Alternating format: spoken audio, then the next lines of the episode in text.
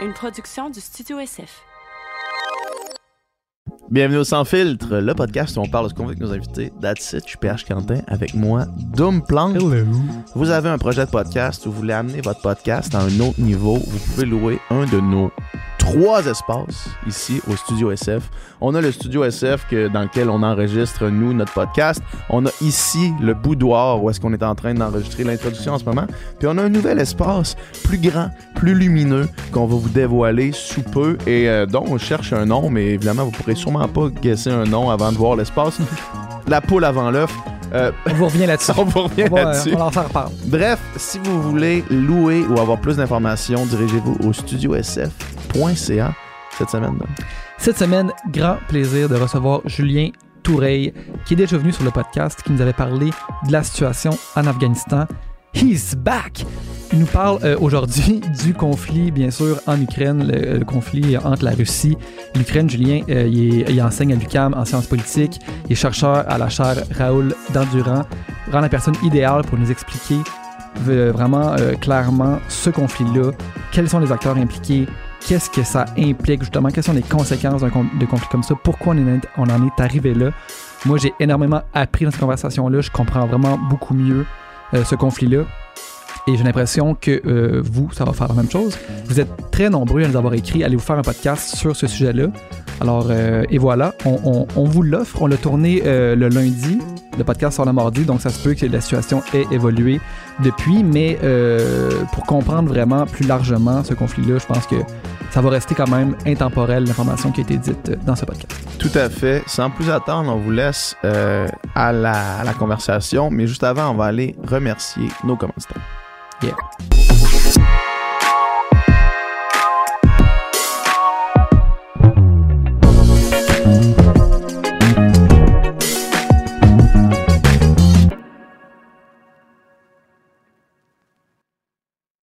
Merci beaucoup d'être là ce matin. Ça fait plaisir. Dans la dernière minute, comme ça, il on, on- faut agir rapidement en, en cas de, de force majeure. là. Euh, donc, merci d'avoir euh, pu faire ça. Puis, on, on prend le temps, en fait, de dire euh, initialement que euh, l'épisode va sortir demain. Ouais. Fait que ça se peut qu'il y ait des nouveautés. là. Oui, oui, ça change très vite. Un petit peu comme quand tu étais venu euh, pour nous parler du conflit en Afghanistan. J'aimerais ça qu'on qu'on essaye de comprendre comment on s'est rendu là. Puis pour pouvoir ensuite voir quels sont les, les, le- les prospects d'avenir, en fait. Là. Fait que, initialement, comment est-ce que ce, ce- ce conflit-là est venu à voir le, le jour? là?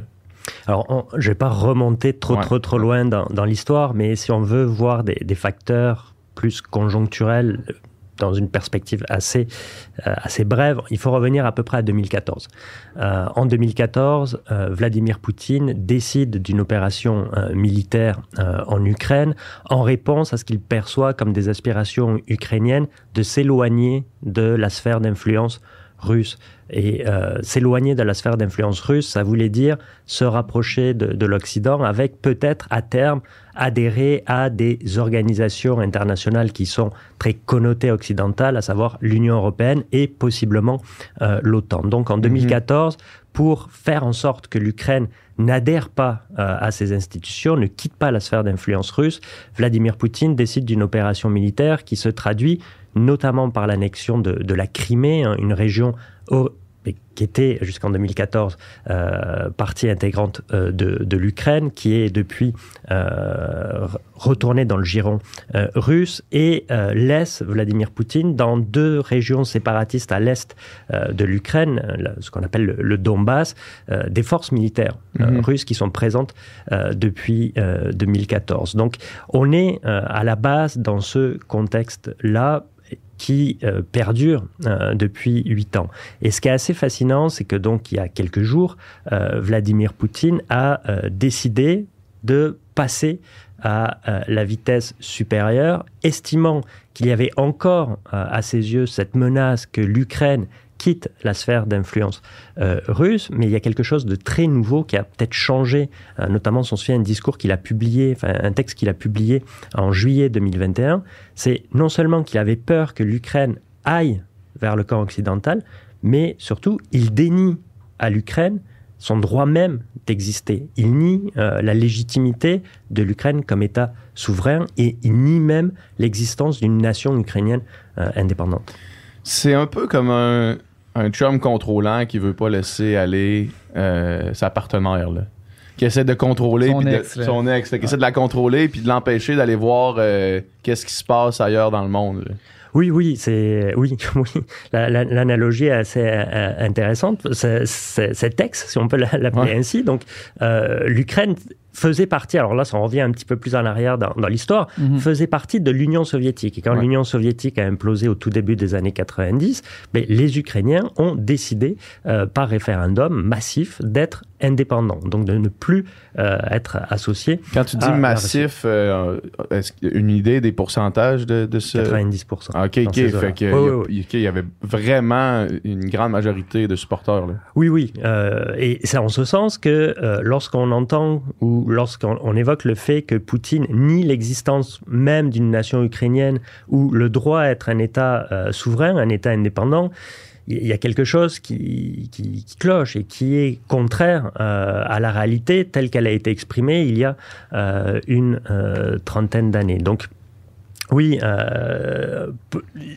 il a ce malaise euh, ce, ressentiment euh, à l'endroit donc que, ce pays euh, existe de façon indépendante parce que plus largement et ça a été je crois évoqué très très très souvent Poutine considère que l'un des drames ou le drame géopolitique du XXe siècle ça a été la dissolution mhm. de l'URSS et si on part de, de, ce postulat là on peut considérer que toute sa, son action sur la scène internationale toute sa politique étrangère consisterait à euh, quelque part restaurer euh, une forme d'Union soviétique ou euh, restaurer une forme d'impérialisme russe dans sa zone d'influence dont il estime que l'Ukraine fait partie, au même titre par exemple que la Géorgie où il est déjà intervenu en 2008 pour exactement les mêmes raisons. La Géorgie laissait entendre ou aspirait à se rapprocher de l'Occident. Il a utilisé le même mode opératoire, appuyer des groupuscules pro-russes dans des provinces mhm. séparatistes. Et, euh, et, la Biélorussie fait, par exemple, aujourd'hui euh, partie très, très clairement de la zone d'influence euh, de Moscou. Donc, on est dans cette vision du monde qui est propre à, à, Vladimir Poutine, qui s'ajoute aussi, parce que ça a été souvent évoqué, à, au ressentiment qu'il a vis-à-vis du comportement des Occidentaux, notamment euh, de l'élargissement euh, de l'OTAN à partir du milieu des années 90 et du début des années 2000, euh, donc l'organisation du traité de l'Atlantique Nord, qui avait été créée pour faire face à l'URSS pendant la guerre froide, elle a été créée en 1949, et lorsque l'URSS a disparu, cette organisation n'a pas euh, disparu et euh, au contraire, petit à petit, elle a intégré d'anciens pays qui faisaient partie euh, du bloc soviétique pendant la, guerre froide. Et on, a longtemps considéré que Poutine voyait ça comme une, menace et que toutes ces actions, elles étaient destinées à freiner cette menace-là. Je, dis, on, a longtemps considéré ça euh, parce que euh, le, conflit ukrainien et la façon dont il se joue ce conflit ukrainien, une guerre totale sur la totalité du territoire, laisse à penser qu'il n'y a pas que ça. dans la, volonté de, de, Poutine ou dans les facteurs qui l'ont poussé à, lancer cette guerre. Mm-hmm. Puis depuis tantôt, quand, quand, tu parles de Poutine, tu, tu, mentionnes seulement lui. Est-ce que c'est parce qu'il il, il, est le seul maître décisionnel euh, de l'ensemble de la Russie? À l'heure actuelle, je pense que ça fait assez peu de doute que c'est lui qui prend. C'est lui euh, seul pour ses propres aspirations, sans considération pour euh, des, des conseillers externes. C'est assez fascinant de regarder les images euh, à cet égard euh, des rencontres qu'il peut avoir avec ses différents conseillers. Euh, je pense que c'était en début de semaine dernière, lundi dernier, il a convoqué son conseil de sécurité nationale dans une immense salle sous coupole au Kremlin où la distanciation sociale, là, c'était pas 2 mètres, ça devait être quasiment 20 mètres. Entre lui et les voilà, Entre ses propres conseillers, il y a quelques heures, au cours du week-end, il a convoqué des gradés, des hauts gradés de l'armée, et là aussi, la distance est très, très grande. Alors ça peut paraître anecdotique de parler de cette distance, la longueur mhm. des tables, mais c'est aussi significatif peut-être de l'isolement euh, dans lequel euh, il est, et beaucoup d'observateurs et euh, de, de, politiciens sur la scène internationale qui connaissent Poutine, qui l'ont déjà pratiqué, qui l'ont déjà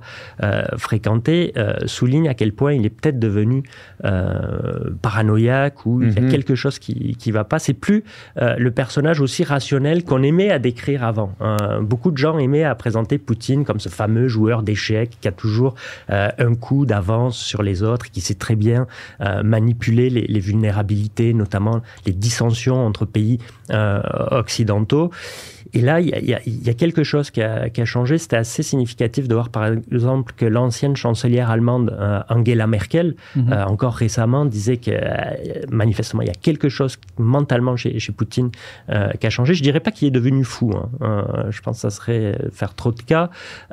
mais aussi, lorsque le président français Emmanuel Macron l'a rencontré il y a quelques semaines avec justement cet épisode mhm. de la grande table là qu'avait euh, pu faire rire ou, faire sourire. Euh, l'une des conclusions qui a été tirée et par le président français et des membres de la délégation française, c'était que là aussi quelque chose quelque chose avait changé. Et certains évoquent euh, peut-être un effet euh, de la pandémie euh, de Covid-19, où, alors peut-être Poutine a très peur d'attraper mhm. cette maladie-là, mais il a été isolé depuis deux ans, il s'est isolé depuis deux ans, et ça aurait pu nourrir une certaine paranoïa qui vient s'ajouter à un ressentiment profond, puisque on, disait il y a un instant, lui est convaincu que la Russie a été humiliée par les Occidentaux à travers cet processus d'élargissement euh, de l'OTAN à des anciens pays qui étaient sous, euh, sous influence russe et qui s'approchent euh, de, de, la frontière mhm. russe. Alors là, il y avait quelque chose comme un dilemme de sécurité hein, qu'on appelle en relation internationale, parce que par exemple les États baltes, qui étaient bon, donc, sous la sphère soviétique, ben, sont aujourd'hui membres de l'OTAN et sont frontaliers de, de, la Russie. Donc ça veut dire qu'il y a des alliés des États-Unis qui ont une frontière directe avec la Russie, ce qui ne s'était pas passé évidemment pendant la guerre froide. Euh, mais cette crainte, elle aurait pu être gérée, et c'est ce qu'on pouvait imaginer, de façon sans doute très rationnelle, parce que un dilemme de sécurité, ben, vous pouvez dialoguer, trouver des, euh, des formulations qui font que tout le monde est d'accord, euh, mhm. avoir un contrôle des, des armements. mais là, on est encore une fois, on est passé dans, dans, autre chose. et, et peut-être parce que aussi, avec ce qui se passait en Ukraine, dans le mouvement démocratique, en Ukraine, euh, Vladimir Poutine voyait une menace à la survie de son propre euh, régime. Et tout dictateur n'aime pas trop être menacé, et quand il, se sent menacé, il peut faire des choses dangereuses. Mhm. Puis qu'est-ce qui, qu'est-ce qui explique qu'il y a encore cette rivalité-là entre la Russie puis, puis l'Occident aujourd'hui? Parce que, tu sais, euh, on, a eu la guerre froide puis tout ça, mais tu sais qu'aujourd'hui, qu'il y a encore, on dirait, c'était cette guerre d'égo-là, presque, entre l'Occident et le. Oui, alors il y a, y a, beaucoup de malentendus, euh, mm-hmm. peut-être, là-dedans, une incapacité à, à, trouver euh, les, les, les, mots justes, à euh, rater peut-être des, des, occasions de, de, rapprochement, parce que, alors, il faut pas oublier qu'après donc la dissolution de l'URSS, hein, lorsque par exemple George Bush père présidait les, les États-Unis, il y a eu quand même une main tendue à l'endroit de Moscou pour euh, essayer d'amortir le choc de l'implosion de l'Union soviétique. Parce que quasiment du jour au lendemain, l'Union soviétique, superpuissance mondiale, se transformait en Russie, euh, pays potentiellement pauvre, avec sur les bras, par exemple, un arsenal nucléaire gigantesque mhm. qu'il fallait sécuriser. Mhm. Et euh, les Occidentaux, américains en tête, ont participé, ont aidé euh, matériellement, humainement, financièrement à la sécurisation euh, de euh, cet arsenal nucléaire. Les Occidentaux ont espéré pendant les années 90 en, Russie, notamment sous la présidence de Boris Yeltsin, qui est une forme d'émergence d'une économie de marché qui s'accompagnerait d'une démocratisation du pays. Et après, par exemple, le, 11 septembre 2001, euh, George W. Bush, donc le, mhm. fils du, précédent, euh, a imaginé euh, même qu'il pourrait y avoir une entente avec la Russie dans le cadre de la lutte contre le terrorisme. Hein. je pense que c'était au, lendemain d'une rencontre à, Prague entre les deux hommes que W. Bush avait dit un truc du genre J'ai vu dans les yeux de Poutine son âme et c'est quelqu'un de bien avec lequel on peut dialoguer. Barack Obama, quand il est arrivé au pouvoir, avait annoncé un reset euh, de la relation entre euh, les, deux pays, parce que, ben, contrairement à ce qu'avait dit W. Bush euh, au début de son mandat, à la fin de son mandat, ça s'était conclu par la rivalité sur la question de la Géorgie en, 2008 mhm. que j'évoquais tout à l'heure. Donc il y, a, eu des occasions ratées, et chez Poutine, il y a, encore une fois, par rapport à ce que je disais sur le fait qu'il considère que la disparition de l'URSS, c'est la catastrophe géopolitique du XXe siècle, il y a ce sentiment d'avoir été humilié euh, parce que lui, il estime que, alors que la Russie était faible dans les années 90, peut-être jusqu'au début des années 2000, grosso modo jusqu'à ce qu'il arrive au pouvoir, mhm.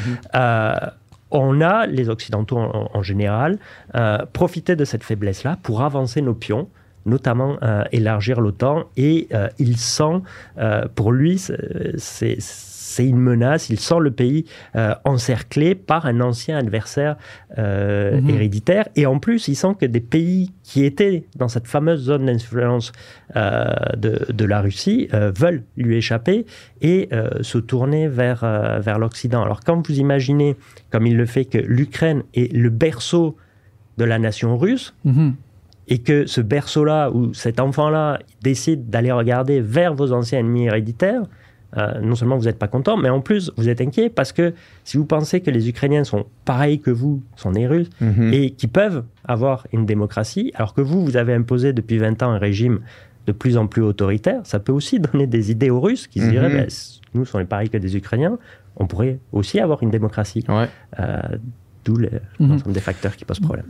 Est-ce qu'on peut penser que l'agenda finalement euh, final de Poutine, ça serait-tu de un peu reconstruire ce qui était autrefois l'URSS en réannexant certains. Parce que là, déjà, il a réannexé la Crimée, qui est une région de l'Ukraine, à la Russie. Mm-hmm. Est-ce qu'on peut penser qu'il voudrait annexer l'Ukraine au complet à la Russie?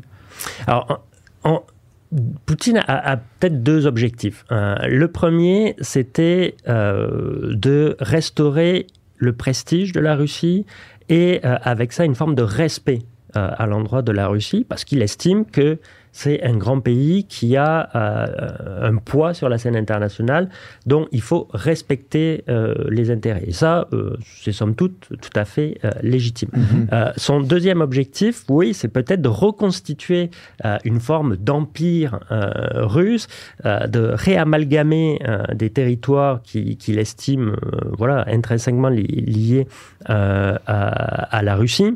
Et en ce sens, c'est ce qui peut-être fait en sorte qu'aujourd'hui, aujourd'hui, euh, enfin aujourd'hui ou il y a quelques jours, euh, il a décidé euh, de carrément changer de plan de match par rapport à ceux qui nous avaient habitués pour déstabiliser des pays de l'étranger, de la zone d'influence traditionnelle russe, et essayer de le réintégrer dans, toute sa, son, son, intégralité. mais ça, ça voudrait dire occuper l'Ukraine. et occuper un pays, euh, les qui est aussi énorme que Un grand pays. Qui est un grand pays euh, dont les gens n'ont certainement pas envie d'être sous occupation russe, manifestement, mhm. euh, qui est géographiquement, voilà, qui est très grand, qui est, qui est, populeux, 40 millions d'habitants. On a l'impression que Vladimir Poutine, il a un peu oublié l'histoire délicate de l'Union soviétique en Afghanistan. Hein. Ils ont essayé d'occuper le pays, ça s'est pas très bien mhm. passé. Et même sans aller jusqu'à l'Afghanistan dans les années 80. On en parlait, ceux qui peuvent, ceux qui se demandent de quoi on parle, vous pouvez retourner à notre, dernier podcast qu'on a fait ensemble, Oui, tout à fait. Et euh, il oublie même euh, ce qui est arrivé aux États-Unis, euh, que ce soit ben, en Afghanistan plus récemment ou, ou en Irak. Même la mhm. puissance américaine n'a pas été capable d'occuper de, correctement des, des pays étrangers et s'imaginer qu'il pourrait le faire avec l'Ukraine. voilà, il y a quelque part une erreur de, calcul de, de Vladimir Poutine ici. Puis cette région, la région de la Crimée qui a été annexée, c'est parce que la majorité des habitants là, ils sont déjà russophones puis pro-russes, j'imagine. Pourquoi ça s'est fait aussi facilement, en guillemets, ou pas nécessairement? Alors, la, position de la Crimée, elle, pose toujours un, peu de difficulté ou, ou, débat parce que la, Crimée avait été offerte par les dirigeants soviétiques dans les années 50 à l'Ukraine. Bon, mais il y a une population russophone ou qui se sent plus proche euh, de la Russie, qui, elle, euh, était euh, restée là. Et par ailleurs, la Crimée, elle occupe une position géographique stratégique sur sur la mer Noire. Donc Vladimir Poutine, en 2014, il avait ben, deux incitatifs finalement à, réannexer ou à récupérer la Crimée. Le fait donc la, la, position stratégique avait évidemment pas changé et que ça permet d'avoir à la Russie un meilleur accès sur la mer Noire. donc pour des considérations, encore une fois, stratégiques. Et euh, par ailleurs, il y avait euh, cette population qui euh, pouvait être un petit peu plus favorable. D'ailleurs, il y a eu l'organisation d'un référendum qui a vu la population de Crimée euh, donc organisé par Moscou, hein, le référendum, mhm. euh, la population de, Crimée euh, acceptait, là aussi je pense à une majorité assez écrasante, de revenir dans le giron de Moscou. ce référendum n'est pas reconnu par la plupart des pays sur la scène internationale, hein. il est considéré comme illégitime, voire illégal, les pays occidentaux. Parce qu'il a été fait par le pays annexant et non les, le pays annexant. Voilà, avec en plus la présence de, forces militaires du pays qui annexe. Donc c'est un peu un référendum avec un fusil sur la tempe. Ah, vote pour ce que tu veux. voilà. Mais il ne faut pas se tromper. Voilà. Ouais, c'est ça. Vote pour qui tu veux, mais ne te trompe pas de, de, case. Exact. Euh, puis là, si on, si on essaie de déplier un petit peu ce qui s'est passé dans les derniers jours, là, euh, initialement, quand euh, le, ce conflit-là a été porté à l'attention des, des, gens qui ne portent pas une attention particulière à, au, à la géopolitique européenne, il y avait des, des euh, pourparlers qui semblaient être euh, mis de l'avant, que ce soit avec Emmanuel Macron ou Biden qui était supposé euh, parler à Poutine avant que tout ça arrive. Qu'est-ce qui en est arrivé de ces pourparlers-là, puis quel était leur objectif? Bon, ben là, il faut revenir quelques semaines, voire quelques mois en, arrière, peut-être au tournant 2021-2022. donc, il y a quelques mois, Moscou, Vladimir Poutine, a décidé de masser un grand nombre de troupes à la frontière, ou aux frontières, euh, devrait-on dire, euh, avec l'Ukraine. Euh, on a, les Américains ont évoqué jusqu'à 150, voire 190 000 troupes russes massées à la frontière. Ce qui a, en fait, par rapport au conflit actuel, allumé tous les signaux d'alarme, puisque, aux yeux des, des, Américains et des Occidentaux, cette ce mouvement de troupes euh, était annonciateur de, quelque chose de euh, négatif. Mhm. alors, pendant un, long moment, les Russes ont dit écoutez, un, on a le droit de déployer des troupes sur notre territoire, euh, c'est notre souveraineté. À la rigueur, on fait ce qu'on veut avec notre territoire. On a de la place. On les envoie où on veut, nos soldats. Ça donne juste que c'est sur le bord de la frontière, mais c'est un peu hasard. Voilà, c'est un peu hasard. Et deux, euh, on fait ça euh, pour mener des exercices militaires. Donc, n'imaginez pas qu'on est là pour des, des, des, faits néfastes ou funestes. et trois, ensuite, il a évoqué le fait, et ça, il le présente ainsi notamment à la population russe, selon lui, il y avait une menace qui provenait d'Ukraine. La semaine dernière, quand il a annoncé euh, l'opération militaire euh, russe, qu'il qualifiait à l'époque de, limitée, euh, il a dit à la population russe, c'est parce que l'Ukraine représente une menace. non seulement parce qu'elle est dirigée par des toxicomanes et des mmh. néo-nazis, a-t-il a-t-il dit, mais aussi parce que, selon lui, l'Ukraine menaçait d'acquérir l'arme nucléaire pour éventuellement attaquer la Russie. Alors, ce, ce qui est faux, hein, ce sont mmh. des, mensonges mmh. absolument éhontés.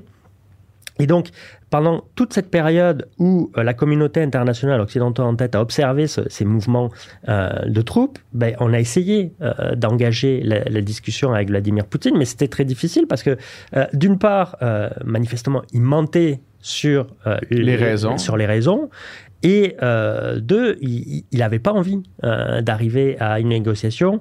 Et c'est pas faute euh, d'avoir essayé de la part d'Occidentaux. Euh, Emmanuel Macron qui a eu des discussions euh, voilà, directes euh, avec Poutine. Le chancelier allemand Olaf Scholz a été également à Moscou pour essayer d'arriver à un terrain d'entente. on peut penser aussi au, au ministre russe Sergei Lavrov, Lavrov, des Affaires étrangères qui a rencontré très souvent son homologue américain Anthony Blinken le président Biden euh, des États-Unis et Vladimir Poutine se sont parlé au téléphone avant le, début des, hostilités pour essayer d'arriver euh, à, un terrain d'entente. Et euh, on aurait pu imaginer donc si la préoccupation de Poutine, c'était cette question de, sécurité, et la perspective de voir l'Ukraine un jour adhérer à l'OTAN et à mhm. l'Union européenne, ben, on pouvait trouver encore... Ça aurait pu être réglé oui. par des discussions. Oui, euh, alors ça, ça demandait euh, beaucoup de travail, mhm. euh, de l'imagination, parce que l'Ukraine, en tant qu'État souverain, a le droit de décider de quelle organisation internationale elle veut ou elle aspire un jour à rejoindre. C'est vrai que c'est inscrit dans la constitution ukrainienne qu'un jour le pays devra adhérer à l'OTAN et à l'Union européenne, mais encore une fois, si c'était juste cette question de sécurité ou de, même d'aspiration de, l'Ukraine sur la scène internationale, ben, on aurait pu trouver une solution d'entente. Hein. Souvent, mhm. les diplomates sont très bons pour avoir des, formules euh, qui ont l'air un peu euh, obscures ou qui ne veulent rien dire, mais qui satisfont tout le monde. Mhm. Et on aurait pu imaginer ça. Euh, mais clairement, il y a autre chose. Oui, il y, a clairement, il, y a, clairement autre chose qui, qui, touche et qui est beaucoup plus grave, hein, euh, et qui touche donc, euh, on, le disait, cette idée a priori que, que Poutine nie la légitimité même euh, de l'existence de l'Ukraine et de la nation ukrainienne, et deux, il a manifestement très peur que cette démocratisation de l'Ukraine puisse donner des idées aux frères russes qui pourraient aspirer à la même chose mm-hmm. chez eux. fait que là, les, les, les Russes Là, on est jour 4, euh, jour 5. Ouais, à peu près, ouais, jour 5. Ouais. là, dans la nuit, là, mm. là-bas. Mais euh, les Russes lancent l'attaque. De ce que je lisais, corrige-moi si je me trompe, s'attendent à un accueil plus ou moins, euh, pas chaleureux, mais au moins d'avoir des gens de leur côté en arrivant en Ukraine. Puis au, se rendre compte que c'est pas du tout le cas, puis qu'ils frappent une résistance vraiment plus grande que ce qui s'attendait. Oui, et euh, c'est là probablement qu'il a fait une erreur, Poutine, en, sous-estimant euh, la détermination de la population ukrainienne euh, à résister et en sous-estimant la capacité du président ukrainien Zelensky à mhm. inspirer cette résistance. Euh, qui est devenu du jour au lendemain une superstar des médias sociaux. Oui, oui, qui était un comique, un, acteur ou un humoriste et qui est, devenu un, héros. de la résistance, euh, littéralement. Et, d'ailleurs, euh, on a parlé il y a quelques mois d'Afghanistan, le comportement des présidents dans les deux cas est radicalement différent. Hein. Mhm. le président afghan avait fui face aux talibans. Là, on a un, président ukrainien qui a décidé de, bah, de mener et d'inspirer la, la, résistance. Donc, ça, ça montre qu'il y a une nation euh, ukrainienne qui est, prête à, se battre euh, et, qui est prête à opposer, au prix évidemment de, pertes civiles euh, potentiellement colossales, hein, mhm. une, résistance majeure. Poutine avait manifestement pensé qu'en lançant une attaque tous azimuts sur l'Ukraine, il pourrait créer une forme de choc d'effroi hein, dans la population euh, ukrainienne et chez les décideurs euh, ukrainiens qui euh, auraient capitulé devant la menace ou cette puissance russe considérable. Et tant que Poutine ne gagne pas, il perd. Ouais et avec tous les risques d'escalade que cela représente. Et c'est pour ça que, bon, au moment où on se parle, là, là où on se parle, il y a des discussions entre une délégation ukrainienne et russe en Biélorussie. Je serais très surpris euh, que ça débouche sur quelque chose parce que on est dans une dynamique à l'heure actuelle du, rapport de force où on voit mal ce que Poutine pourrait proposer à Zelensky que celui-ci pourrait accepter. Hein, parce que si Poutine dit moi je veux dénazifier l'Ukraine, hein, donc il voudrait décapiter le gouvernement ukrainien mhm. et euh, dégager le président euh, Zelensky d'Ukraine. Bah, lui aujourd'hui, il, va pas dire euh, bah oui, je vais partir. il n'est pas dans une position, surtout qu'il a et l'appui de sa population euh, et euh, l'appui inespéré il y a encore une semaine de la communauté internationale et des Mhm. Occidentaux en particulier. Mhm. Mais euh, Excuse-moi. il, il semblait quand même avoir une espèce de sentiment de. Un, genre de sentiment de déception de la part de- des Ukrainiens de ne pas avoir un support aussi- euh, plus marqué de la- des, des, euh, des autres pays à l'international? Oui, alors au début, euh, je pense que notamment le, président, ouais, le président Zelensky au début a dit, vous savez, on est seul et vous nous laissez, voilà, face à, à- la puissance militaire russe, nous faire, nous faire massacrer. C'est en ce sens que pour les Ukrainiens, c'est une véritable tragédie, mais au sens le plus littéral du terme. hein. Mhm. Euh, là, euh, il y, a- il y a quelque chose d'évident. Parce que euh, on est dans, on revient à, à- à la logique de la guerre froide. C'est-à-dire que euh, vous avez des acteurs qui sont dotés de l'arme nucléaire. Ouais. La Russie, les États-Unis et, et- et l'OTAN. Le principe de la guerre froide, elle est restée froide parce que, euh, pour résumer hein, et caricaturer, euh, la dissuasion nucléaire a fait en sorte que Américains et Russes ne se sont jamais affrontés directement sur un théâtre d'opération. Donc, si vous avez ça en tête, et euh, Vladimir Poutine a quand même rappelé de façon plus ou moins claire que euh, la Russie avait euh, Ouais. l'arme nucléaire et il sous-tend qu'il serait prêt à l'utiliser. Donc, par rapport à ça, les Américains en premier lieu et tous les pays membres de l'OTAN ne peuvent pas envoyer de militaires combattre aux côtés des Ukrainiens sur le territoire Ouais. ukrainien. Mais ce qu'ils ont fait, et là, ça, encore une fois, la résistance ukrainienne, euh, l'inspiration, le, le comportement de, de Zelensky a contribué au fait que les Occidentaux ont décidé, euh, et, et là ça évolue à une vitesse Mhm. euh, assez remarquable, non seulement d'imposer des sanctions économiques hum, d'une ampleur inégalée et qui vont peut-être pas changer la, la dynamique à court terme, mais qui vont faire payer un coût terrible euh, ou potentiellement terrible à, à la Russie en matière économique euh, de ce conflit-là, des sanctions euh, diplomatiques, hein, des dénonciations qui font que la Russie aujourd'hui est un État paria, va être mis au banc de la communauté internationale, et ont décidé d'envoyer des armes. Et il y a Ouais. des choses assez fascinantes. Des pays comme la Suède, comme l'Allemagne, qui historiquement, pour des raisons évidentes dans le cas de l'Allemagne, pour des raisons euh, de posture neutre dans le cas euh, de, la Suède, même jusqu'à quelques jours, refusaient euh, d'envoyer des armes à l'Ukraine. hein. Il y a une dizaine de jours, euh, lorsque et les Hollandais et les Britanniques ont voulu envoyer de l'armement offensif en Ukraine, notamment des missiles anti-chars ou des missiles anti-aériens, les- le transport devait éviter le territoire allemand. hein. Par exemple, les avions ne Mhm. pouvaient pas survoler le- le- l'espace aérien allemand parce que l'Allemagne était opposée. Et là, l'Allemagne a décidé non seulement d'augmenter son budget militaire, mais d'envoyer des armements offensifs euh, en, en Ukraine. Et, et l'Europe, en tant qu'en- qu'entité, Mhm. euh, a décidé au cours du week-end de financer l'achat et la livraison d'armements, euh, même des avions de combat, euh, à l'Ukraine. Donc là, on est dans quelque chose d'assez euh, remarquable. Pourquoi est-ce que ça, c'est pas vu par Poutine comme un- une aide directe, alors que s'il avait envoyé des soldats, ça aurait été vu comme une arme directe? Ouais, C'est une excellente. euh, Parce qu'au final, ouais. c'est- un support assez clair de toute façon. Oui, oui, euh, c'est une excellente question. Euh, ça ressemble à, à- un peu, en toute proportion à ce qui s'est fait justement en Afghanistan euh, suite à, l'invasion de l'Union soviétique en 1979. On se souvient que les Américains, notamment, ont utilisé des groupes qui, après, bon, se sont retournés un peu contre eux, euh, en les armant, en, en- en les formant. Et là aussi, ils utilisaient des armes américaines, notamment les fameux missiles Stinger, pour frapper des, des, des, des con- des soldats soviétiques. Pardon. Euh, c'est exactement la même chose Ouais. euh, qui euh, se fait là. Si Poutine a le sentiment de perdre, euh, il risque euh, d'augmenter euh, la température. D'ailleurs, il l'a fait Ouais, ce week-end en remettant de l'avant cette idée que les, les forces nucléaires sont prêtes.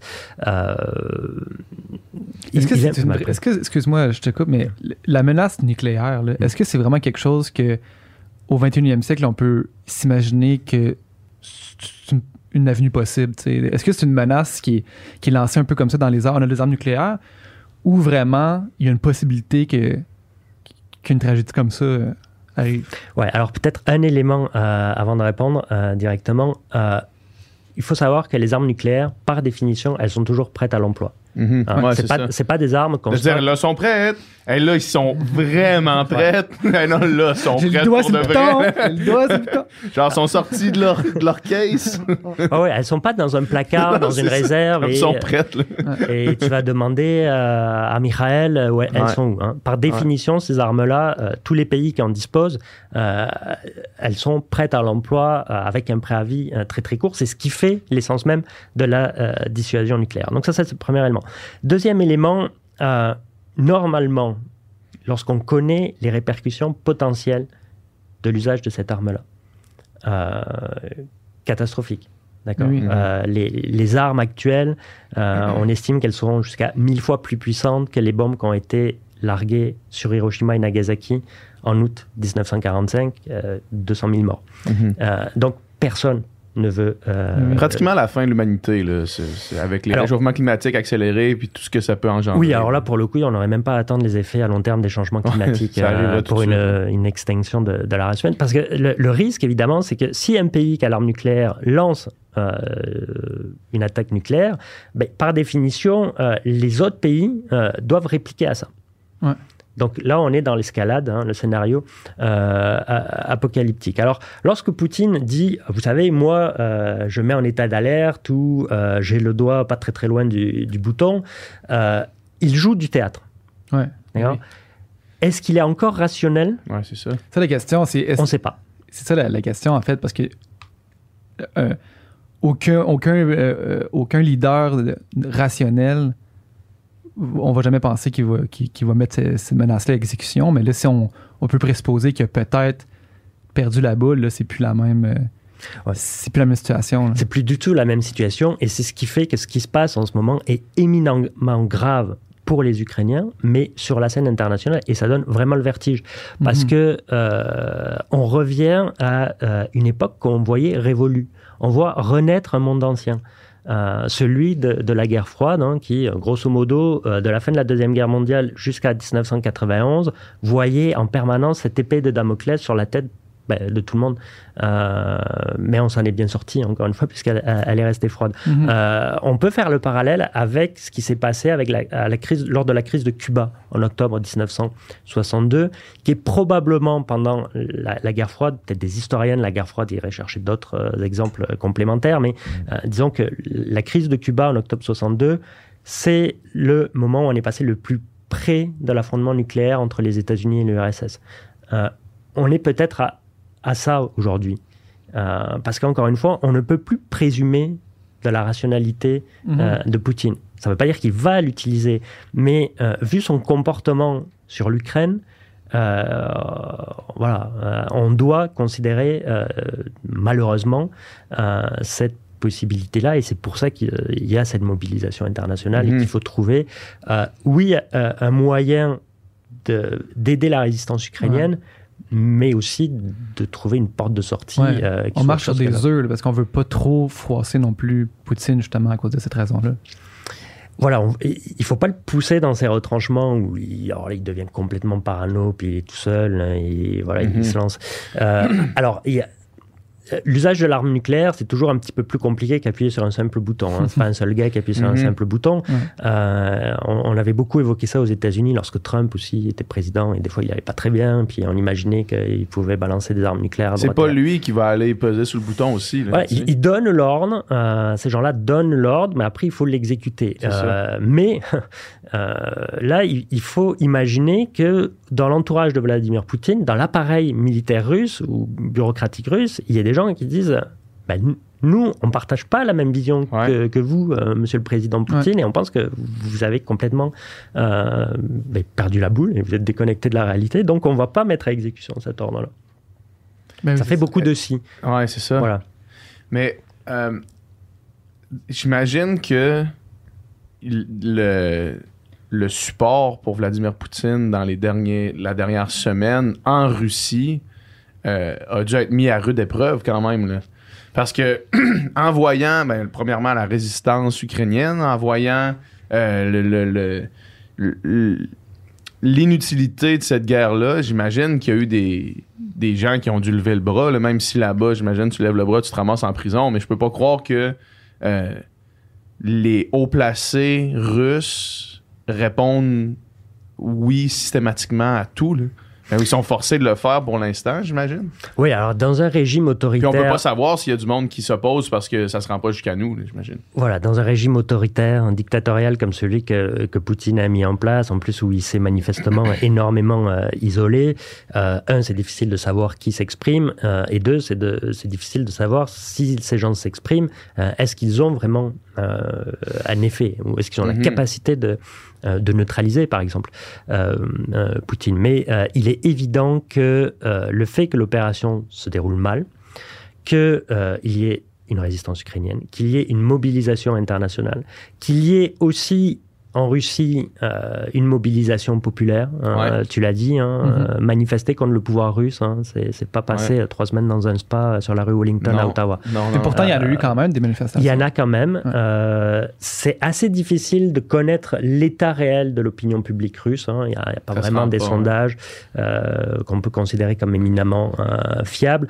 Euh, mais ce qu'on comprend, c'est que les Russes qui ont accès à une information plus objective que celle qui est transmise par les médias contrôlés par le gouvernement, hein, donc à des fins de propagande, euh, considèrent que cette guerre n'a pas lieu d'être Mhm. euh, et qu'elle est euh, dangereuse.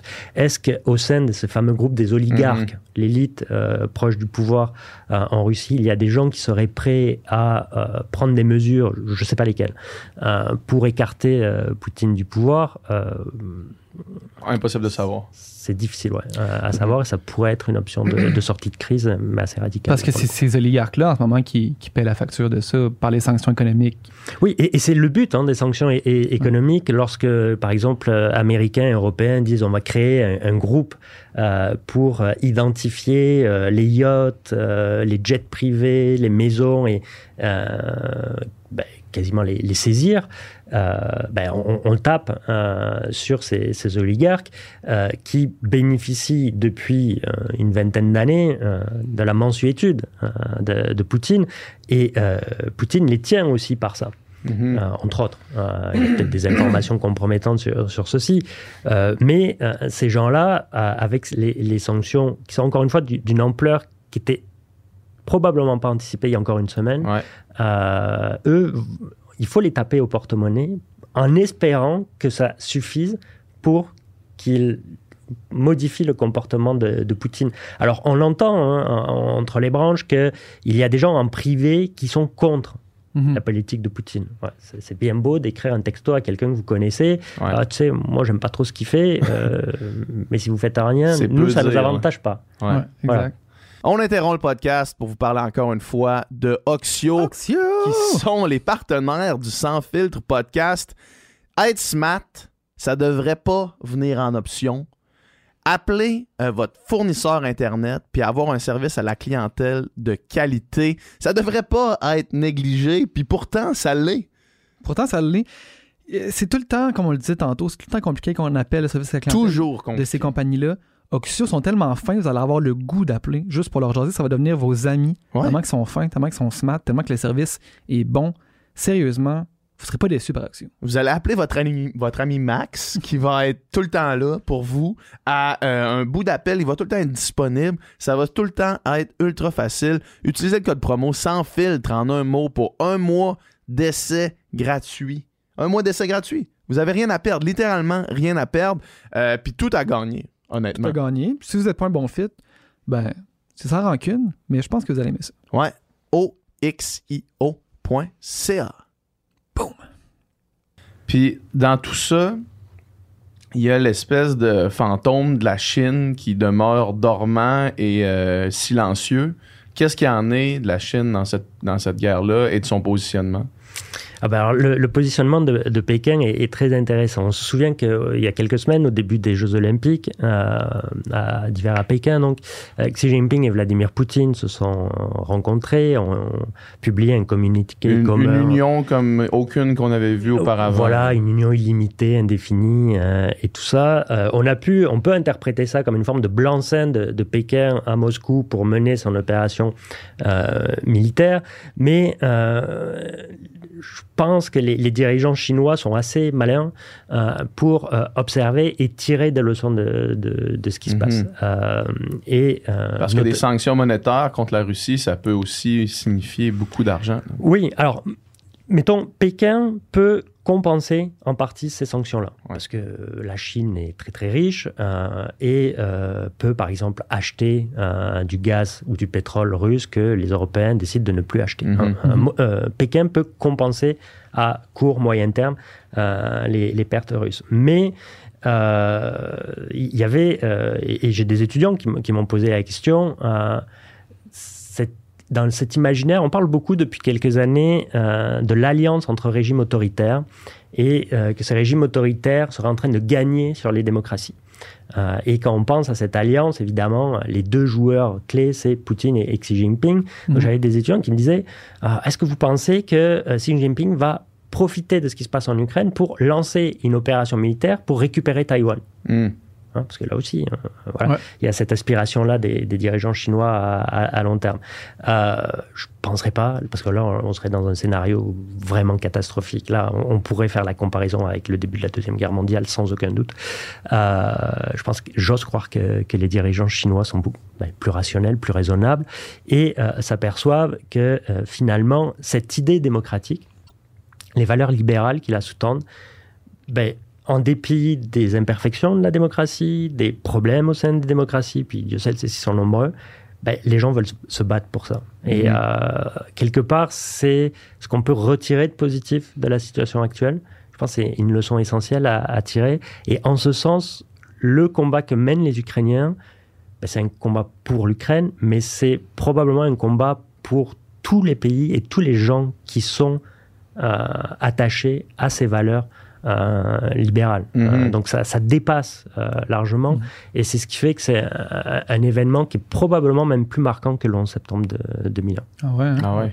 Puis, puis, par rapport à, à cette relation-là, Russie euh, et Chine, dans les médias, j'ai entendu beaucoup justement que les sanctions économiques-là faisaient très mal à la, la Russie. Puis j'ai entendu aussi d'autres observateurs dire que finalement, c'était quand même superficiel, euh, ces sanctions-là, puis que de toute façon, la Russie pouvait toujours se tourner vers la Chine, faire du commerce avec la Chine, puis pouvait continuer à avoir une économie qui, qui va bien, puis que euh, l'Europe n'allait pas non plus couper tous les ponts, parce que l'Europe est aussi dépendant de la Russie, donc euh, lui pourrait être perdant aussi. Donc, est-ce que, est-ce que finalement la Russie et puis, puis la Chine, puis l'Asie en général pourraient un peu se replier sur eux-mêmes, puis devenir un petit peu autosuffisants, puis quand même très bien s'en sortir? Euh, je, ouais. À, à, court moyen terme, on peut imaginer, encore une fois, que le porte-monnaie chinois permette d'atténuer le coût des sanctions contre la, la Russie. S'ils décident, Pékin, de vraiment euh, venir en aide Mhm. mm -hmm. euh, à, à, la Russie. Et ils vont probablement jouer un jeu plus euh, attentiste. Ils vont voir ce qui se passe. Euh, ils vont peut-être dénoncer le comportement des Occidentaux, on le voit, hein, ils disent hein, c'est pas bien d'utiliser le langage de la guerre froide, euh, voilà, vous attisez les tensions. Mais euh, faut pas oublier que euh, lorsque les deux pays se disaient communistes, il ouais. y a eu un schisme. Et on, on a pu l'exploiter, notamment lorsque le président américain Nixon a été à Pékin et a, a extirper euh, la, la, Chine de la zone d'influence euh, soviétique. Euh, aujourd'hui, pour les Occidentaux, il faudrait peut-être faire ça, songer à faire ça, sans être pour autant naïf, c'est-à-dire sans imaginer que comme on a pu le faire hein, au début des années 2000 ou dans les années 90, que euh, l'économie de marché en Chine va se traduire par euh, l'instauration d'une démocratie. Euh, manifestement, c'est pas le cas, puis ça sera pas le cas. Mhm. Mais il faudrait peut-être atténuer les, les, discours de tension, et qui étaient aussi très en vogue hein, entre les, les États-Unis, la Chine, entre les Occidentaux, la Chine, pour X raisons, dont la dernière était évidemment la, la pandémie de, de Covid-19. donc, il, il, faudrait baisser la, la température dans les tensions avec Pékin pour montrer à Pékin qu'elle a beaucoup plus intérêt à euh, accepter les règles du jeu libéral de l'ordre international que euh, de s'arrimer à un régime qui, de toute façon, euh, pour un avenir prévisible, va être mis au banc des nations. et les Chinois sont quand même assez sensibles à cette question, je crois, de, de, de, la réputation. Et par conséquent, je les vois mal jouer l'allié fidèle Mm. de Poutine qui est prêt à absolument tout faire pour euh, aider son régime euh, autoritaire. C'est de plus en plus gênant d'être allié de la Russie en ce moment, justement, par des actions comme ça. Oui, et euh, il faudra que. Il euh, y a, y a euh, une revue en ligne qui s'appelle Le Grand Continent, qui tient une carte de la réaction sur la scène internationale des, des pays par rapport à, à, ce qui se passe en Ukraine. Donc les pays qui ont dénoncé, les pays qui ont soutenu, les pays qui n'ont pas condamné, les pays qui n'ont pas pris de, de, position. Et on, on, voit se dessiner cette fameuse rivalité entre les démocraties et euh, les régimes un petit peu plus, euh, un petit peu plus autoritaires. Euh, est-ce que ça veut dire que cette rivalité doit se traduire par une guerre?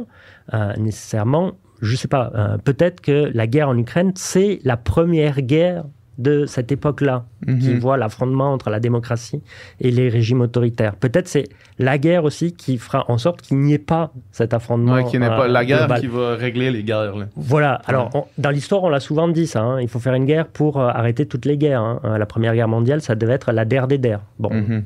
euh, l'histoire nous montre que ça ne marche pas très très bien cette idée-là. Mais bon, gardons l'espoir. Euh, et, et, donc, on, voit ces, ces, blocs-là euh, qui peuvent peut-être se, mettre euh, en place. Et ça va obliger à, réfléchir. Par exemple, le Brésil n'a pas condamné mm-hmm. la chose. Enfin, les dirigeants brésiliens hein, n'ont pas condamné le truc. Donc, ça doit peut-être aussi guider le type de relation qu'on doit avoir à, à l'avenir avec eux. les dirigeants algériens n'ont pas condamné, euh, les dirigeants saoudiens n'ont pas condamné, euh, égyptiens. Donc ça, ça, va teinter probablement les, relations qu'on aura. Ça ne veut pas dire qu'il faut rompre les relations, c'est-à-dire qu'il faudra se souvenir de, cette carte, mhm. euh, de cette carte-là et voilà, peut-être pas être trop naïf dans nos relations avec certains pays à l'avenir. Est-ce qu'il y a mhm. des pays qui ont publiquement soutenu, qui soutiennent publiquement la Russie? Oui, euh, il y a le Pakistan, le Venezuela et Cuba, si, je ne me trompe pas, ah si euh, mmh. ma mémoire visuelle de la carte est, encore bonne euh, ce matin. voilà, alors bon, c'est n'est pas non plus des pays qui sont réputés pour leur, leur bilan démocratique et, libéral. qui, probablement qui sont des alliés. qui sont des alliés. je ne sais pas pour les autres pays, mais Cuba qui a qui profite, qui a profité longtemps de cette alliance-là euh, économique avec la Russie. Oui, oui, oui, oui. c'est pareil pour le Venezuela. Le régime de Maduro ressemble furieusement hein, au régime de, de, Poutine, hein, dans le sens où euh, c'est des régimes qui accaparent la richesse d'un pays euh, au, au, détriment du bien-être général de ce pays-là. C'est-à-dire, c'est mhm. des, dirigeants qui sont prêts finalement à faire de leur pays des pays du tiers-monde ou quasiment, mhm. des pays parias, tant qu'eux, ils continuent à, s'enrichir. Parce qu'il ne faut pas oublier que le bilan de Poutine, euh, en politique intérieure, il est quand même assez catastrophique. Euh, l'économie russe, oui, les Russes sont riches parce qu'ils ont du pétrole et du gaz, euh, et ça a pu moderniser leur arsenal militaire, par exemple. Mais, les Russes, Russes sont pas riches. Ben voilà, il y a soit des très riches, soit des très pauvres. L'économie, elle n'est pas vraiment diversifiée. les Russes aujourd'hui, ils vont s'apercevoir que leur monnaie, elle vaut strictement plus rien, qu'il y aura peut-être des difficultés d'approvisionnement dans les supermarchés. ils risquent de trouver ça, très dur. Et la, la Russie est aussi un pays qui voit euh, son espérance de vie diminuer. Mhm. Euh, euh, il y a eu un million, le, déficit démographique, hein, il est 2 millions de personnes en 2021 en Russie. Donc la, population a, diminué. Et ça, c'est au passif du bilan de, Poutine. Il n'a rien fait au final mhm. pour le développement de, de, son pays qui voilà, un, très grand pays qui pourrait être euh, un, pays évidemment euh, extraordinaire, mais euh, depuis 20 ans, il est dirigé par des kleptomanes. Ouais, exact, c'est ça.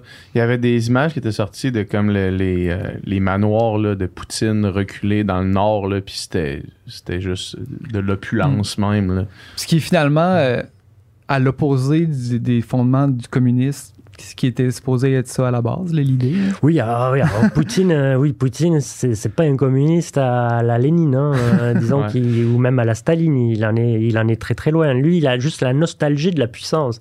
Et je pense pas qu'il ait la nostalgie du régime communiste. Il a la et de l'idéal communiste de répartition égale des richesses. Euh, non, non, lui, il a la nostalgie de, cette puissance qui faisait que ben, Moscou faisait peur sur la scène internationale. Mm-hmm. et voilà, il a voulu restaurer ça. Euh, Mais c'est ça qui est particulier quand on parle de, Poutine, puis, sa vision de la Russie, on dirait que c'est juste une affaire d'image, puis une affaire d'ego, en fait. C'est aucunement stratégique. C'est juste d'envahir l'Ukraine pour un peu montrer sa, force. On dirait qu'il n'y a, rien d'autre que une guerre d'image, de prestige et d'ego. Oui, ouais, et c'est ça qui est très troublant, parce que, encore une fois, comme on disait tout à l'heure, si l'objectif de Poutine était simplement de restaurer le prestige du pays et qu'on les prenne avec sérieux, euh, et restaurer une zone d'influence ou assurer euh, une zone d'influence autour de son pays, ben, il savait très bien le faire. Euh, il avait le plan de match parfait qui a très bien fonctionné. Je disais tout à l'heure la Géorgie en 2008, l'Ukraine en 2014. Ces pays-là, tant que vous avez des provinces séparatistes soutenues par Moscou qui déstabilisent ces pays-là, donc qui créent une forme de conflit territorial au mhm. sein de ces pays, ces pays ne peuvent pas intégrer l'Union européenne ou l'OTAN. Mhm. ne peuvent pas. Donc ça fonctionnait très bien, son histoire. Et euh, voilà, pour une raison, encore une fois, qui fait qu'on peut pas nécessairement, on peut plus nécessairement estimer que Poutine est quelqu'un de brillant et de rationnel et de génial. Euh, il a opté pour un, truc qui un, changement de, de, style de jeu qui va lui ben, qui nous met dans une situation particulièrement dangereuse et qui au final à lui risque de lui coûter euh, lui coûter très très très très cher parce que si vous voulez par exemple empêcher euh, avec son intervention militaire là, que l'Ukraine ait des alliés euh, intègre un jour l'OTAN ou l'Union européenne, en fait, il fait juste il accélérer, ça, Il a juste accéléré ça. Euh, il y a quand même des pays européens, la Pologne est parmi les, premiers, qui ont dit ben, il faut dès à présent lancer le processus d'adhésion de l'Ukraine à, l'Union européenne. Et euh, en plus, on, les Occidentaux, on devra moralement ça aux Ukrainiens. Comme hmm. dans les années 90, on a élargi l'OTAN aux anciens pays d'Europe centrale et hmm. orientale qui étaient sous la domination soviétique. On l'a pas fait pour menacer Moscou. Parce qu'il y a eu des formats OTAN plus Russie. Euh, même les Américains ont un jour envisagé que la Russie fasse partie de l'OTAN. Bon, il y a eu des promesses qui n'ont pas été tenues pour X ou Y, euh, ou X et Y raison. Mais l'élargissement de l'OTAN, il s'est pas fait uniquement dans une perspective euh, d'occidentaux qui voulaient menacer la Russie. Il s'est fait cet élargissement pour des raisons morales, historiques ces pays d'Europe centrale euh, et orientale qui étaient sous influence russe pendant, et soviétique pendant la guerre froide, on les a laissés tomber. Euh, je pense en particulier à la Pologne. Et mhm. on leur devait de les intégrer mhm. et dans l'Union européenne et dans l'OTAN, parce qu'on les avait abandonnés pendant euh, des décennies. Mhm. Et eux avaient besoin de cette garantie de sécurité. Donc l'Ukraine, plutôt que tard, tant et si bien qu'on va voir comment ça s'en sort là, euh, adhérera, c'est évident, euh, mhm. adhérera à, l'Union européenne et, à l'OTAN. et il faudra le faire comprendre et le faire accepter par le, dirigeant qui sera à Moscou mhm. à ce moment-là, quel qu'il soit. Puis si je comprends bien aussi, l'OTAN, une des des, des, des, clauses principales finalement de, de cet accord-là, c'est que si un des pays de l'OTAN est, est attaqué, tous les pays de l'OTAN doivent venir à sa défense. Oui, c'est le fameux article 5, ouais. Donc, mhm. donc puis j'imagine que c'est l'article qui dérange le plus Poutine, parce que justement, dans le cas d'une Ukraine qui fait partie de l'OTAN, ben, on peut plus venir euh, chercher des, parties de territoire ou, tu sais, euh, avoir une main sur ce, sur, sur ce pays-là, finalement. Oui, alors théoriquement, ça peut être l'article qui illustre la puissance euh, de l'organisation, hein, cette Mhm. solidarité. Alors il faut préciser que cette solidarité, elle n'est pas automatique. D'accord L'article 5 ne dit pas si un pays est attaqué, vous devez tous automatiquement euh, venir à notre aide. Non, non, non, non. Euh, il faut que les pays membres décident. Voilà. Ah. Décident. C'est pas automatique. Mhm. Et, voilà. Euh, et donc, ce qu'on pouvait imaginer être un article de, de- qui relève le- les- révèle la puissance de, de l'Alliance, c'est aussi un article qui crée une vulnérabilité énorme au sein de l'Alliance. Parce que euh, il y a des pays, j'ai évoqué les, les anciens pays d'Europe centrale et orientale, euh, qui ont intégré euh, l'OTAN au cours des dernières années ou des dernières décennies. Ben, je vous garantis pas que on serait prêt à aller se battre pour, les, les défendre. Mhm. Par exemple, les États baltes. Vous voyez On évoquait tout à l'heure Estonie, Lituanie, Lettonie. Je suis pas certain, moi, que les décideurs allemands, britanniques, français, canadiens, américains, s'ils étaient attaqués frontalement, diraient automatiquement on va aller euh, vous soutenir. Mhm. Il y a- L'un des derniers pays qui a, qui a intégré l'OTAN, c'est, euh, si je ne dis pas de bêtises, euh, la République de Macédoine du Nord. Ouais.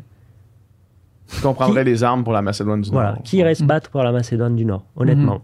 Euh, et donc, Poutine savait très bien ça.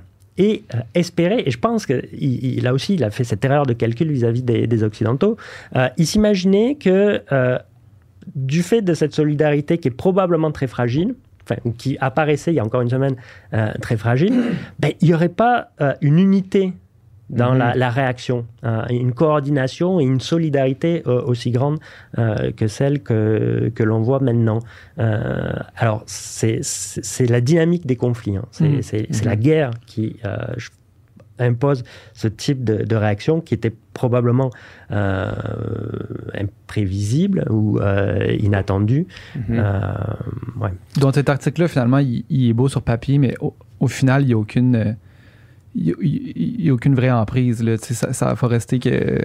Au, au final, ouais, euh, l'OTAN reste une entité politique dont les décisions sont prises euh, par des acteurs politiques qui peuvent euh, avoir des calculs et des intérêts euh, divergents. Mhm. Euh, mais c'est ce qui fait aussi l'importance de l'alliance. C'est ça qui est, il est fascinant cet article-là au final parce que et on, on se souvient que lorsque le président Trump est arrivé au pouvoir, il a rechigné à reconnaître que les États-Unis interviendraient en vertu de l'article 5 si un jour. hein. Et alors tout le monde au sein de l'alliance disait ça y est, les États-Unis on peut plus leur faire confiance. La chancelière allemande Angela Merkel avait dit on peut plus compter sur eux. Euh, le président français Emmanuel Macron avait dit l'OTAN est en état de mort cérébrale. Mhm. Quand même il, y a, il y a quelques années, mais pas, pas si vieux, on, imaginait que l'OTAN ne servait plus à rien. Aujourd'hui, euh, voilà, l'OTAN. C'est le euh, nerf même de, de la guerre. oui, oui, oui. Et euh, Vladimir Poutine a non seulement renforcé l'OTAN, il a renforcé l'Union européenne Mhm. à son corps défendant, bien entendu, c'est Ouais. pas ce qu'il voulait faire. Euh, mais c'est ça, cet article 5, il est extraordinaire parce que euh, en même temps, c'est un signe de solidarité euh, remarquable. La seule fois où il a été évoqué, euh, ça a été après le 11 septembre 2001 par des pays européens qui ont dit les États-Unis, vous avez été attaqués, donc on va évoquer l'article 5 pour venir vous aider. Les Américains ont dit non, non, c'est gentil, mais on On se débrouiller, voilà, on va se débrouiller tout seul. Surtout que vous nous aviez un peu embêtés auparavant. Euh, Et en même temps, c'est sa vulnérabilité parce que, comme je disais, c'est pas automatique et si- peut-être que si des pays sont attaqués, on n'irait pas nécessairement les, Mhm. nécessairement les défendre. Euh, peut-être aujourd'hui, c'est différent.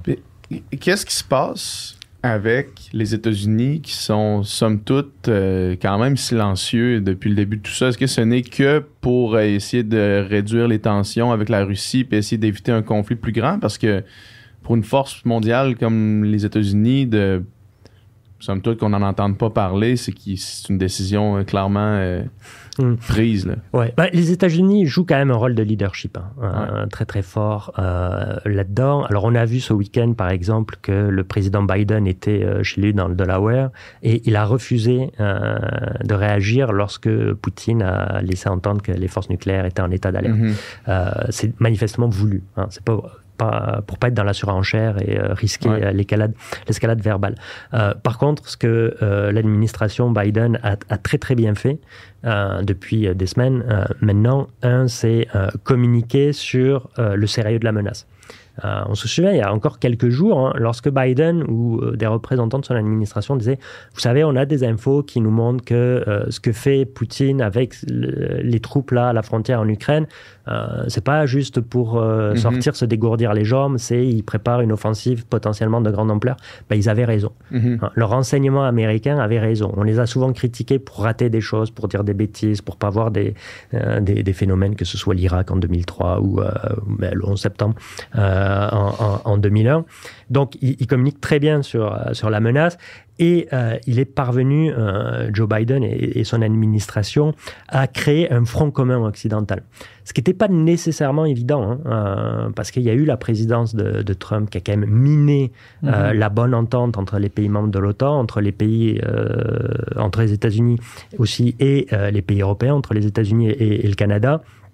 Et Biden a réussi, euh, il faut lui donner crédit à lui et puis à tous les autres, hein, à euh, voilà être à la hauteur euh, de, l'événement et imposer, par exemple, des sanctions et un message, un message commun.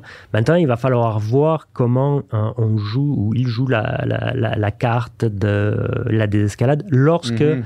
la fenêtre d'opportunité se présentera. On disait là, en ce moment, il y a des discussions entre Ukrainiens et Russes en Biélorussie tant mieux, ça, le débouche. Et puis quand on s'aperçoit à la fin de l'enregistrement que c'est bon, ça, c'est réglé. voilà, tant mieux, tant mieux.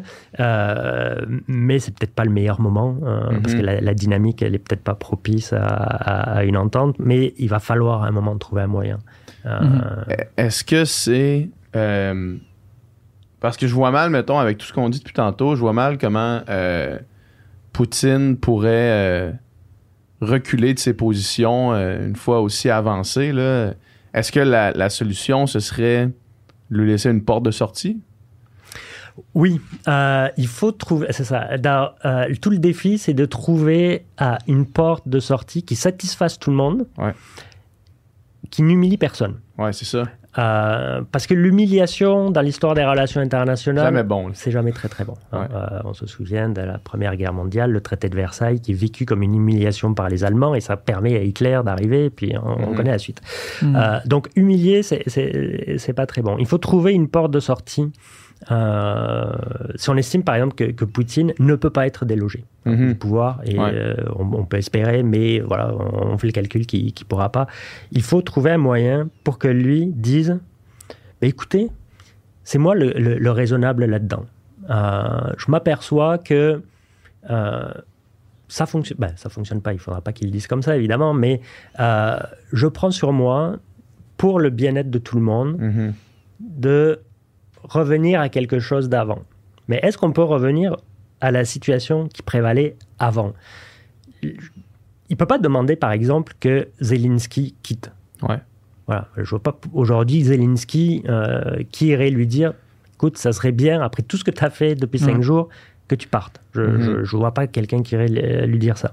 Est-ce qu'on pourrait revenir euh, à ces fameux accords de Minsk? Qui euh, sont censés ou qui étaient censés régler la situation qui euh, avait émergé suite à l'intervention de 2014. Euh, notamment pour régler le, problème donc de, ces régions de l'est de l'Ukraine où il y a des mouvements séparatistes pro-russes. Il y, a 13 points, je pense, dans, les accords de, de, Minsk. Il y a des divergences entre Ukrainiens, séparatistes ukrainiens pro-russes, russes sur l'interprétation et, le séquençage de la mise en application de, de, ces accords-là.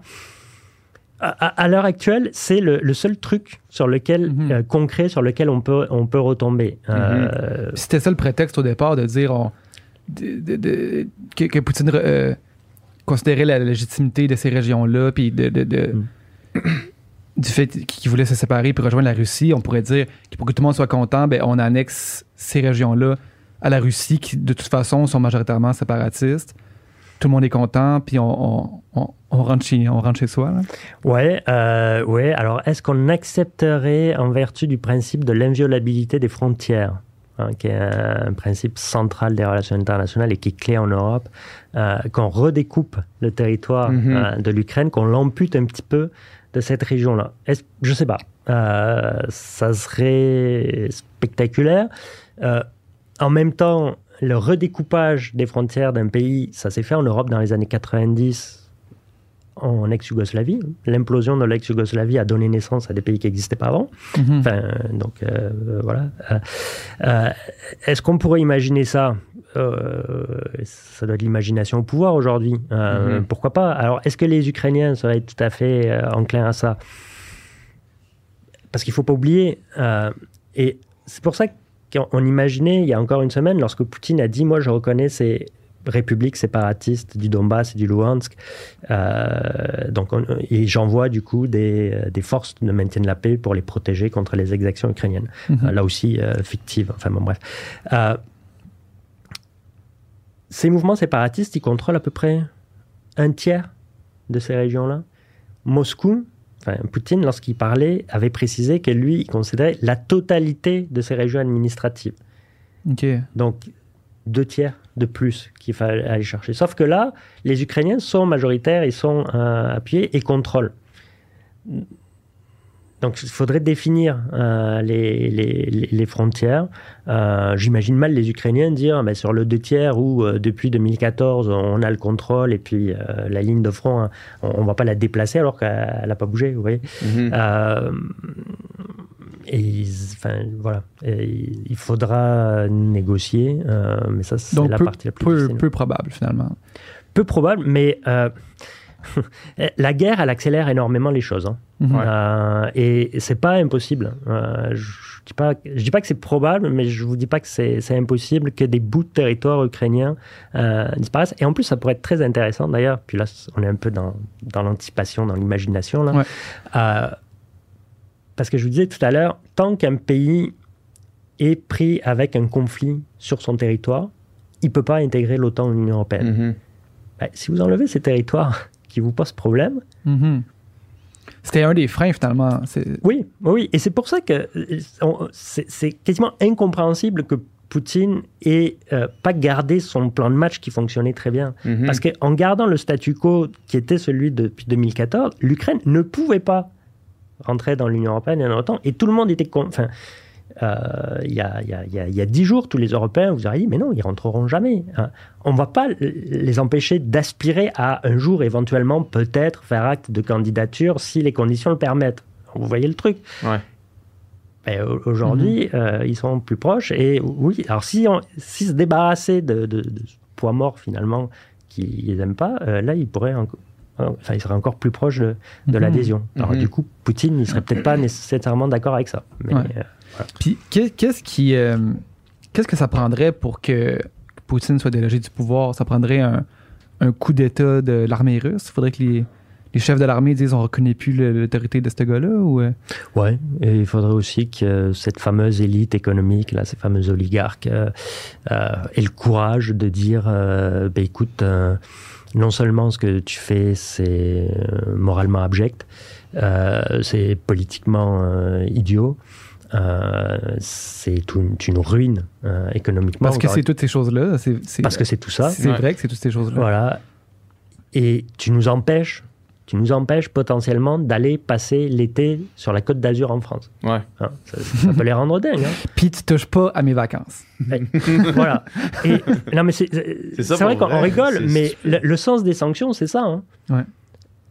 Et est-ce que ces gens-là peuvent avoir le courage de dire à Poutine Bon, écoute, euh, tu t'en tu t'en vas euh, dignement. Voilà. Euh, est-ce que la, la rue russe, l'opinion publique russe va continuer à se mobiliser euh, contre lui. Il, faudrait qu'il y ait comme un- un- une coalition d'acteurs, l'armée, les forces de sécurité, les élites économiques, euh, la population qui arrive euh, vers ce, à mener un putsch. Alors, il faut espérer qu'il ne soit pas euh, violent, Ouais. ce, ce putsch-là, parce que euh, il semblerait que Vladimir Poutine ait été traumatisé par la fin de Muammar Kadhafi en Libye Mhm. voilà, qui en 2011 a été euh, bon, abattu euh, de façon assez sordide euh, dans la rue. Et d'après ce qu'on entend, c'est quelque chose qui l'aurait énormément marqué. Donc si lui s'imagine subir un sort pareil, euh, ça peut le pousser à faire plein de bêtises hein, Ouais. d'ici là et à très très mal réagir ou à vouloir euh, se, se protéger. Donc il faudrait lui trouver une porte de sortie un exil euh, Ouais. dans sa datcha, euh, voilà, un exil doré peut-être, je sais pas. Mais après, il, il se il est actuellement responsable quand même de crimes de guerre Ouais. euh, qui pourraient lui valoir euh, éventuellement des poursuites sur la scène internationale. Mais Ce qui- ce- C'est terrible. c- cette invasion-là, en ce moment, c'est considéré comme un crime de guerre?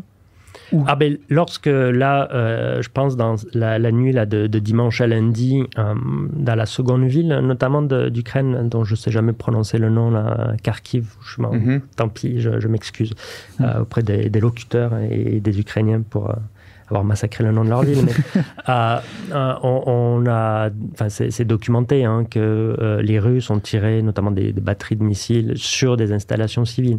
Ouais. Il y a la fameuse image du, du missile qui n'a pas explosé en milieu d'un quartier résidentiel. là. Oui, oui, bah ça, ça aussi, c'est- une preuve que, à- contrairement à ce que disent les, les Russes et les porte-paroles militaires, par exemple, on ne cible que des infrastructures militaires. Ben, c'est pas vrai. Et euh, le fait qu'ils touchent aussi des, des civils, euh, c'est probablement euh, ce qui peut arriver.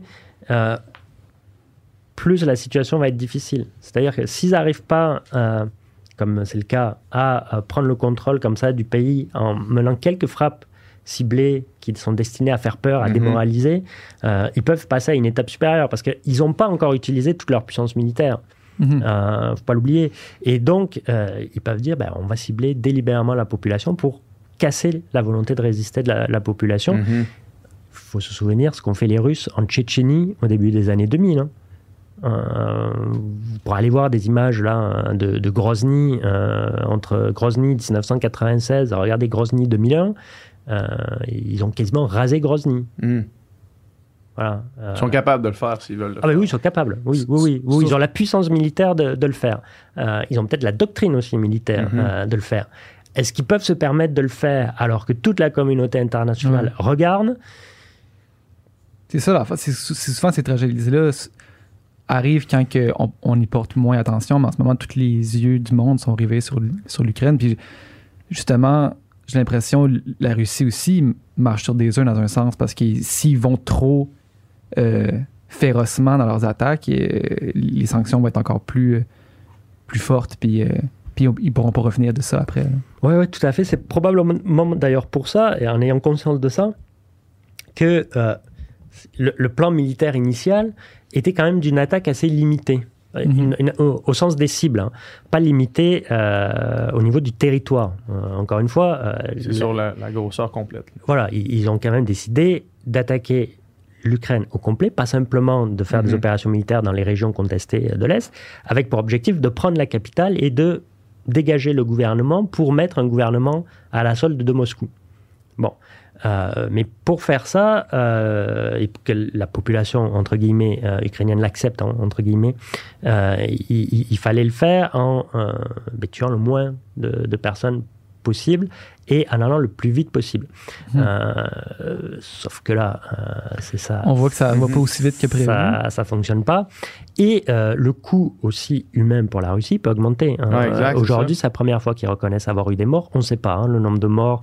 Euh, sur les réseaux sociaux, il y a eu des chiffres qui circulent. Bon, je ne vais pas les citer parce que je n'ai n'a pas, de- vérification. Ouais. Mais ça peut aussi ça, se retourner contre Vladimir Poutine. Mhm. S'il y a de plus en plus de cercueils de soldats euh, qui, pour certains, semble-t-il, ont été envoyés là sans même savoir qu'ils allaient faire la guerre. hein. Mhm. Mhm. Euh, Puis on leur disait, vous allez combattre des nazis, ce qui est Oui. complètement euh, absurde. oui, vous allez combattre des nazis, alors qu'ils combattent. euh, Il arrive Des- à des réaliser, cousins germains. du tout ça, ouais, Ouais. c'est ça. voilà.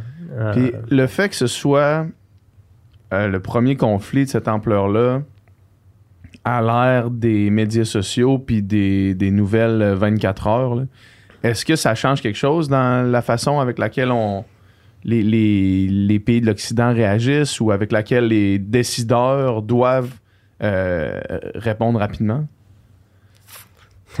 Parce que c'est difficile, mettons, de voir les images qu'on a, qui arrivent sur Twitter puis de de- d'entendre aucun euh, commentaire de Justin Trudeau, par exemple. Tu sais, ça fait euh, deux pas, deux mesures. Là. ouais. Alors, il y aura, c'est sûr, plein d'études qui seront faites euh, si des étudiants se cherchent pour un doctorat, un sujet d'étude, là, ils en ont, ils en ont un formidable, euh, potentiellement. Euh, oui, c'est sûr que la, la, cette médiatisation grâce aux réseaux sociaux et aux chaînes d'infos en continu euh, permet d'avoir une conscience en temps réel de, Mhm. de, de ce qui se passe et permet, Zelensky utilise très bien Ouais. les réseaux sociaux, voilà, de, de mobiliser. Euh, ça, c'est- évident. Euh, Est-ce qu'à eux seuls, les réseaux sociaux contribuent à modifier la dynamique du conflit? Je suis moins certain par rapport, à, notamment, je disais tout à l'heure, un- une guerre, c'est un accélérateur. Ouais. Voilà, tout va plus vite pendant une guerre. Mhm. Et euh, ben ça, ça a toujours été le cas. euh, médias sociaux, chaînes d'information, continue ou pas. Euh, mais là, oui, ça fait que chacun d'entre nous, on peut euh, suivre, alors avec prudence évidemment, faut voir la désinformation, les, les Mhm. risques de propagande, mais hein, on peut suivre euh, ce qui se passe en direct, euh, être touché et euh, par la mobilisation à travers les réseaux sociaux, ça met, oui, probablement une pression sur les décideurs politiques, par exemple, pour que le Canada Mhm. envoie du matériel militaire. Peut-être qu'il ne l'aurait pas fait. Mais on peut aussi imaginer qu'avant tout, c'est la résistance ukrainienne Ouais. qui fait qu'on on envoie du matériel et que à travers les réseaux sociaux, les gens euh, Juste partager davantage. ouais, et, et se, et se mobilisent. Et il y a les bonnes vieilles euh, mobilisations classiques, euh, les grandes manifestations. On en a vu ce Mhm, week-end mhm. euh, dans les pays européens, des manifestations assez colossales. Au Canada, ça pourrait être plus, Euh, je pense, euh, pour avoir euh, été à la manifestation de dimanche. Euh, ici à Montréal, euh, c'était bien de voir des gens euh, mobilisés. Je pense qu'on devrait plus se mobiliser, honnêtement, parce que, je disais tout à l'heure, ce combat, c'est aussi le nôtre Euh, quelque part. Et ils font pour nous quelque chose qu'on on espère ne pas avoir à faire plus tard. Ouais. Euh, donc ça devrait susciter une certaine euh, Mhm. mobilisation. Mais j'ai l'impression qu'il y a une partie quand même du, du combat qui, qui se joue en ligne d'une certaine façon sur le, le- le- la propagation justement de- de- d'informations puis de fausses informations. Tu sais, je pense qu'à un moment donné, il y avait une nouvelle qui est comme de quoi qui était sortie que, qui avait été tombée, par exemple, tu sais, quand, quand en réalité c'était pas vrai. Puis ça, ce genre d'informations-là, ça se répand assez, peut avoir des répercussions réelles sur le moral des, milices, par exemple, ou toutes sortes de choses comme ça. Puis versus de l'autre côté, le contrôle de l'information en Russie, euh, s'il n'y en avait pas, euh, difficile de mobiliser autant de, autant de personnes à soutenir cette cause-là quand, on, a toutes les vraies informations. Donc, euh, il y a vraiment, il y a vraiment un- une guerre qui se joue là aussi. Ah oui, oui, oui, oui. Et alors, ce qui est assez fascinant sur euh, le front de cette guerre de l'information ou de cette guerre dans le cyberespace, par Mhm. exemple, c'est que euh, on a longtemps, euh, au cours des dernières années, là, mettons depuis 2016 et le référendum euh, sur le Brexit au Royaume-Uni, l'élection de, de Trump, on a longtemps considéré que les Russes étaient des maîtres dans la désinformation et euh, l'exploitation des vulnérabilités des démocraties occidentales en, en- en faisant la propagation de, euh, de mauvaises informations, de désinformations ou d'informations fausses. Euh, c'est vrai qu'ils avaient euh, voilà, un certain talent pour faire ça, mais là, ce, ce conflit nous montre que finalement, ils sont pas si bons que ça. Mhm. Euh, et que là aussi, les gens qui veulent défendre la démocratie et les valeurs libérales euh, ben, peuvent euh, contre-attaquer là-dedans et euh, ils sont très bons. Ouais. Et euh, les, les Ukrainiens sont excessivement bons. Euh, là-dedans, Euh, encore une fois, Zelensky, les quelques vidéos qu'il fait, Mhm. euh, justement pour répondre à la désinformation, qu'il aurait quitté le pays, Mhm. pour mobiliser. il parle, oui, aux Ukrainiens, mais il parle aussi à la communauté Une vidéo, internationale. finalement, hein, je suis là, je, vous, vous- vous Voilà, voyez, je suis là, je suis à- à- avec mes proches, euh, en tenue militaire, je suis prêt à, à, ben, me sacrifier, littéralement. Mhm. Oui, ça- la- toujours, hein, une guerre se joue par l'image. hein. Ouais. Euh, les, les, les super-héros, par exemple, le Ouais, phénomène des super-héros ont été créés aussi dans cette perspective-là. On peut penser notamment à Captain America dans la Deuxième Mhm. Guerre mondiale. Mhm. Euh, donc, les, les réseaux sociaux permettent de faire la même chose à un coût moins élevé que euh, d'avoir Hollywood film, ouais. euh, voilà, qui, vient derrière vous. J'imagine que ça devient, tu sais, aujourd'hui presque impossible à, à contrôler parfaitement l'information. là. Tu sais, à l'époque la Deuxième Guerre mondiale, par exemple, contrôler les médias, les journaux, c'était les seuls accès à l'information. Mais tu sais, aujourd'hui, on peut se douter que la jeunesse euh, russe, là, ils doivent pas écouter les médias traditionnels russes contrôlés par le gouvernement. Ils doivent avoir des, VPN puis regarder les nouvelles de partout dans le monde, j'imagine.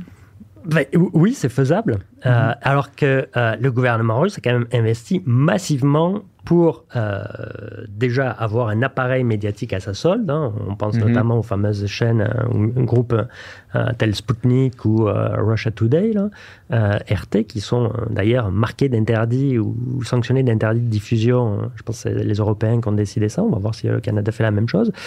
On, on peut-être même des employés qui décident de quitter d'eux-mêmes. Ça, c'est encore mieux Ouais. peut-être que de leur interdire la, la diffusion en passant. Mais oui,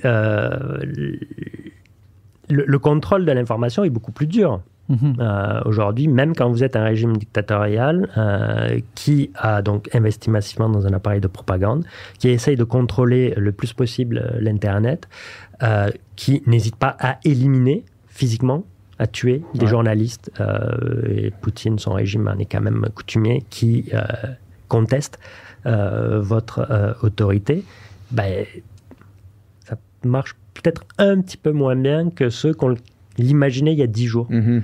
Euh, voilà, parce que, encore une fois, euh, quand il y a des valeurs comme ça qui, en- qui peut-être dans notre vie quotidienne, on les oublie, Ouais, oui. ces valeurs-là, ou on en est loin. Et, et quand elles sont menacées directement, ben, elles, elles mobilisent plus. Euh, et, et je pense que euh, ce qu'on apprend aujourd'hui, et à, à la dure, et de façon encore une fois très très tragique, c'est cet ensemble de valeurs là, qui est rattaché à la philosophie libérale, ben, elle mobilise les gens. Mhm. Mhm. Euh, bien plus que euh, les valeurs, entre guillemets, qui peuvent sous-tendre un régime dictatorial.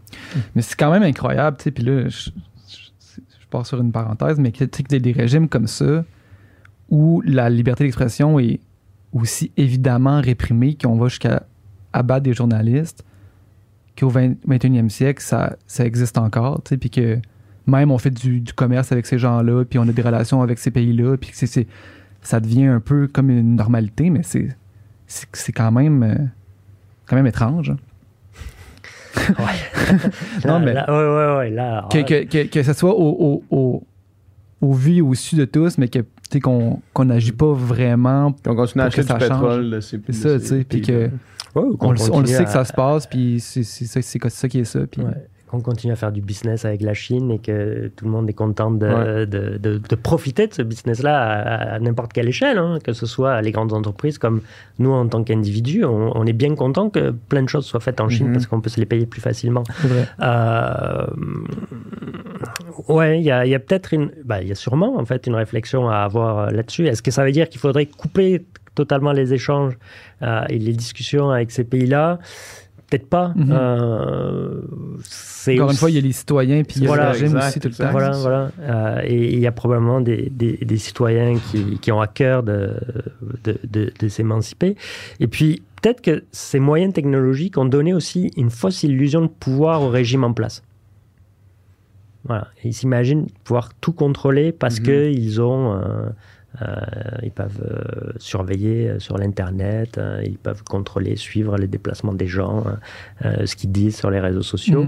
Euh, mais les, les gens, ils sont en général beaucoup plus futés qu'un algorithme. hein. Ouais. Absolument. Voilà. On n'est pas dans euh, la, la- la business de faire des pronostics, encore moins quand euh, Poutine est aussi euh, difficile à, à cerner puis à comprendre. Mais selon toi, quelle serait la résolution à plus haut taux de pourcentage? Où est-ce qu'on en est aujourd'hui? Puis encore une fois, comme on dit au début du podcast, ça peut changer à toutes les heures, mais quel serait la, la- le plus haut pourcentage de résolution de ce, ce conflit-là? là? Où est-ce qu'on en est maintenant? Je sais que c'est extrêmement difficile à répondre, mais c'est quand même Ouais. euh, une question qui est, qui est le fun pour nous parce que c'est difficile de se projeter et de voir ouais, qu'est-ce qui peut arriver avec tout ça. Ouais, alors évidemment, on est encore très tôt dans le conflit euh, pour euh, essayer de, de voir ce, ce brouillard de la guerre se dissiper. là. Euh, il est encore très, très, très, très, très euh, épais. Il peut y avoir le, le scénario catastrophe du conflit nucléaire généralisé. Mhm. Alors, cela me paraît le moins probable, mais pas impossible. Ouais. Euh, et c'est encore une fois pourquoi la situation est grave. Hein. On revient à quelque chose qu'on n'avait pas connu depuis 1962, qu'on pensait avoir Mhm. disparu depuis à la fin de la guerre froide en- entre 1989 et 1991. Donc ça, le scénario cataclysmique. Euh, Si ça, ça arrive, on va sûrement regretter les deux dernières années de distanciation sociale puis de confinement. oui, et- et- et- oui. Les deux dernières années de ma vie, Les deux confiné. dernières années de l'histoire de l'humanité ont été euh, utilisées à couvre-feu puis à confinement. Mais ça, c'est fou que ça soit une option qui est une avenue qui, qui est même peu probable, mais qui soit quand même sur la table. Ça, Oui, oui, et, et c'est ça qui est, très, qui, est, qui est vertigineux dans la situation oui. actuelle. Euh, honnêtement, euh, les, les gens qui ont vécu la, la guerre froide, peut-être s'imaginer euh, euh, pas, ou euh, enfin, eux avaient l'habitude de vivre avec ça, avec cette épée de Damoclès-là. Euh, nous, bah, ceux qui n'avaient pas de 30 ans, ou enfin, j'ai un peu plus, mais qui n'ont pas connu la guerre froide, ça, ça, ça- ça donne carrément le tournis, ce- cette histoire-là. Mhm. Alors, je ne veux pas non plus euh, déprimer tout le monde. hein. Euh, voilà, n'allez pas creuser euh, des abris antinucléaires et vous réfugier après avoir écouté le podcast. Hmm. Euh, On s'en va tout le monde dans le métro. Là. voilà, mais on est obligé de le considérer, ce scénario, Euh, même s'il me paraît être le, le moins probable. Le scénario optimiste de victoire de l'Ukraine, euh, régime de Poutine euh, renversé, ben, c'est le scénario optimiste, alors on va dire je l'espère. Mhm. Euh, il me paraît quand même difficile. Pas aussi peu probable. Mais Ah, je vais le victoire- mettre un petit peu probable que la- l'apocalypse nucléaire. Euh, Mais c'est vraiment possible de vaincre l'armée russe, même si euh, même si il y, y a un engagement, puis il y a une milice, puis l'Ukraine se défend vraiment Mm. mieux qu'on aurait pu. euh, c'est quand même euh, rien comparativement à la force russe, non? Ouais, mais euh, tant que les Russes gagnent pas, ils perdent. Mhm. Voilà. Et tant que les Ukrainiens perdent pas, ils gagnent. Mhm. Euh, quand il y a une asymétrie de force comme ça, L'Ukraine, c'est quand même pas euh, un, un petit pays en termes de forces euh, militaires. là. Est-ce que je me trompe? Ils sont quand même dans, dans le, le- je pense, le top 20 des, des forces militaires euh, mondiales. dix- ouais, 19e. Alors qu'est-ce que ça veut dire hein? C'est flou, là, Ouais, mais c'est pas, des- je veux dire, c'est pas comme si... euh, Ouais, parce que, euh, je- par exemple, en, en 90-91, quand l'Irak a envahi le Koweït et qu'on a monté l'Occident, hein, toute cette opération pour libérer le Koweït, on présentait l'armée de Saddam Hussein comme euh, la quatrième ou la cinquième Ah ouais, au monde. Vous ouais. allez voir, ça va être terrible. Ouais. Euh, ils ont été pliés en trois jours. hein. Mhm. Bon, Euh, donc, ça- c'est finalement les combattants qui font le- la, la victoire. Puis si on se fie à risque, quand les deux chiffres sont égaux, c'est l'armée qui défend qui gagne. Oui, c'est vrai. Bon, C'est vrai. voilà. Facile de défendre que d'attaquer. Mais t'as juste 2D, par exemple, t'as pas 3D. Mais on est un peu dans cette partie euh, de risque-là. Et euh, l'armée ukrainienne, donc, euh, enfin, les Ukrainiens sont vaillants, euh, ont été formés aussi. Il faut quand même souligner que le Canada a contribué à la formation des, des forces militaires euh, russes avec l'opération unifiée là, au cours des dernières années. Donc, ça augmente le, le niveau de, de préparation. Ils vont être de plus en plus armés euh, Mhm. de matériel euh, efficace. Donc, euh, à l'heure actuelle, c'est difficile, vraiment difficile d'envisager que Moscou puisse obtenir le résultat qui était celui espéré, c'est-à-dire de renverser le régime à Kiev, d'avoir un régime, euh, Un une pantin, marionnette Ouais, euh, qui soit mise en place euh, à Kiev et qui contrôle la totalité du pays. Ça, Mhm. ça paraît euh, complètement impossible.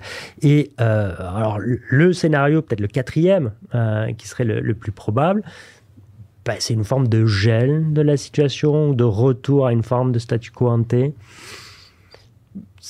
Alors, on pourrait dire finalement tout ça pour ça. Un retrait, des, un retrait des troupes ou. euh, Un abandon de l'opération militaire russe mhm. dans son objectif de renverser euh, le gouvernement en Ukraine et un, un recalibrage ou un recentrage des opérations militaires russes sur euh, ces, ces provinces sécessionnistes euh, de l'Est de l'Ukraine.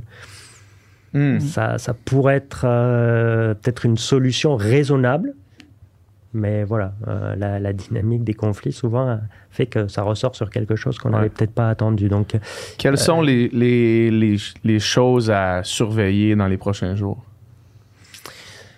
Euh, ben, garder à l'esprit quand même, euh, même si c'est un peu du théâtre, euh, la menace nucléaire russe, ça, c'est un élément quand même à, à garder euh, à l'esprit, à surveiller. Euh, voir ensuite euh, l'effet des sanctions concrètement sur la Russie. Alors ça peut prendre du temps hein, et, les sanctions, c'est pas fait pour changer le comportement d'un décideur directement, c'est fait mhm. pour donner un coût supplémentaire à ce comportement-là, dans l'espoir à terme de, le changer. Mais euh, il faudra surveiller comment, par exemple, les Russes vont réagir euh, lorsque concrètement ils vont voir que ben, là, ils payent un prix. Mhm. Euh, directement, ils risquent de payer un prix élevé. Donc, il faut surveiller ça. il faut continuer à surveiller la, la résistance ukrainienne, le niveau de résistance ukrainienne. Et le quatrième élément, ben, surveiller euh, d'une part, euh, euh, l'unité, la, coordination, l'entente entre les Occidentaux, hein, encore une fois, qui est, remarquable, inattendue, encore une fois, d'une part, et voir aussi comment d'autres pays, on évoquait la Chine tout à l'heure, peuvent, peuvent réagir. Parce qu'on peut, par exemple, imaginer un, scénario où Xi Jinping appelle Vladimir Poutine et lui dit Bon, ben, tu sais, tes menaces nucléaires et tout ça, là, moi, je commence à pas aimer hmm. ça. Mm-hmm. si, la Chine commence à appliquer les sanctions aussi, là, la, Russe, la Russie n'a plus d'alliés, terminé. Oh oui, non, là, là, c'est fini. oui, si on imagine que Xi Jinping, euh, après euh, quoi, quelques semaines après avoir signé cette euh, mm-hmm. déclaration d'amitié mm-hmm. limitée, éternelle, machin chose, dit ah ben non, finalement, on condamne. Alors, parce que étant donné que personne gagne dans des dans l'éventuelle guerre nucléaire, évidemment que la Chine non plus ne gagne pas dans cette histoire-là. la Chine, elle veut surtout pas d'une guerre nucléaire. Hein. Enfin, personne, mais la, Chine encore moins. Et donc, la, et là, ça peut être justement, euh, la Chine peut peut-être jouer un rôle mhm. euh, d'intermédiaire et de dire, bon, mais euh, regardez, chers amis russes, ou cher Vladimir Poutine, tu as fait un pari, tu as perdu, tu pars. Mm-hmm. Parce que, tu sais, si eux, le, calcul devient à si la, situation continue puis continue à pourrir comme ça, du moment où eux font le calcul que c'est peut-être plus avantageux finalement d'être plus alliés, plus proches de l'Occident versus de la Russie, ça se peut qu'ils changent leur fusil d'épaule.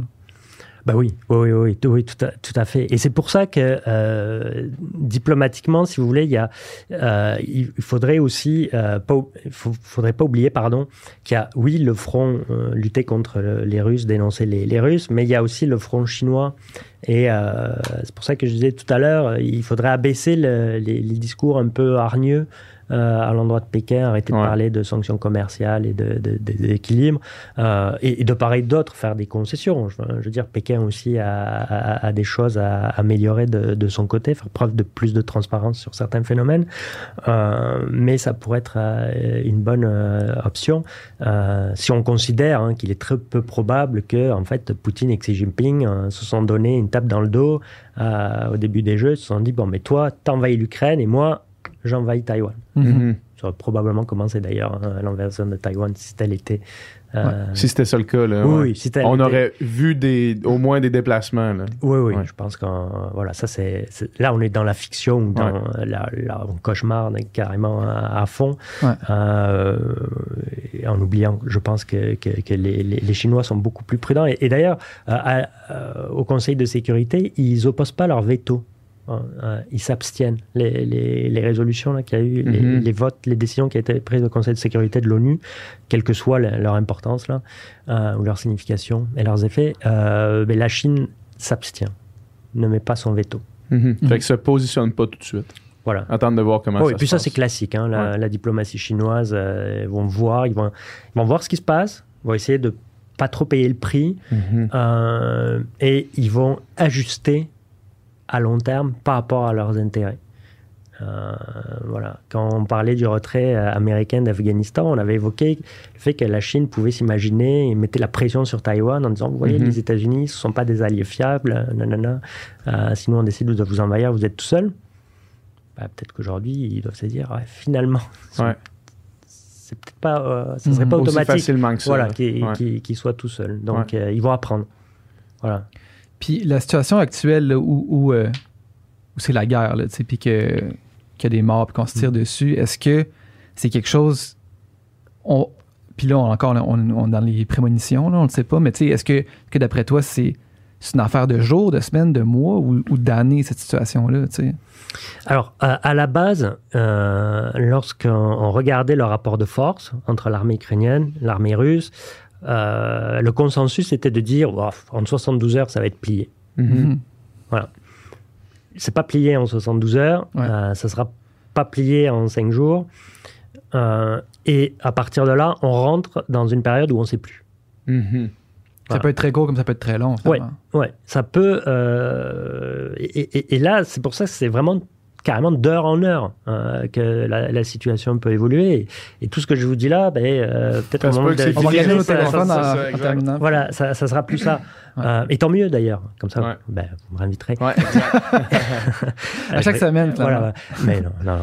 Mais euh, euh, on, on est dans cette période euh, clairement de- de- de- de- de- d'incertitude. Et oui, euh, si les Russes s'entêtent à essayer de gagner, il va y avoir encore plus de morts Mhm. en Ukraine.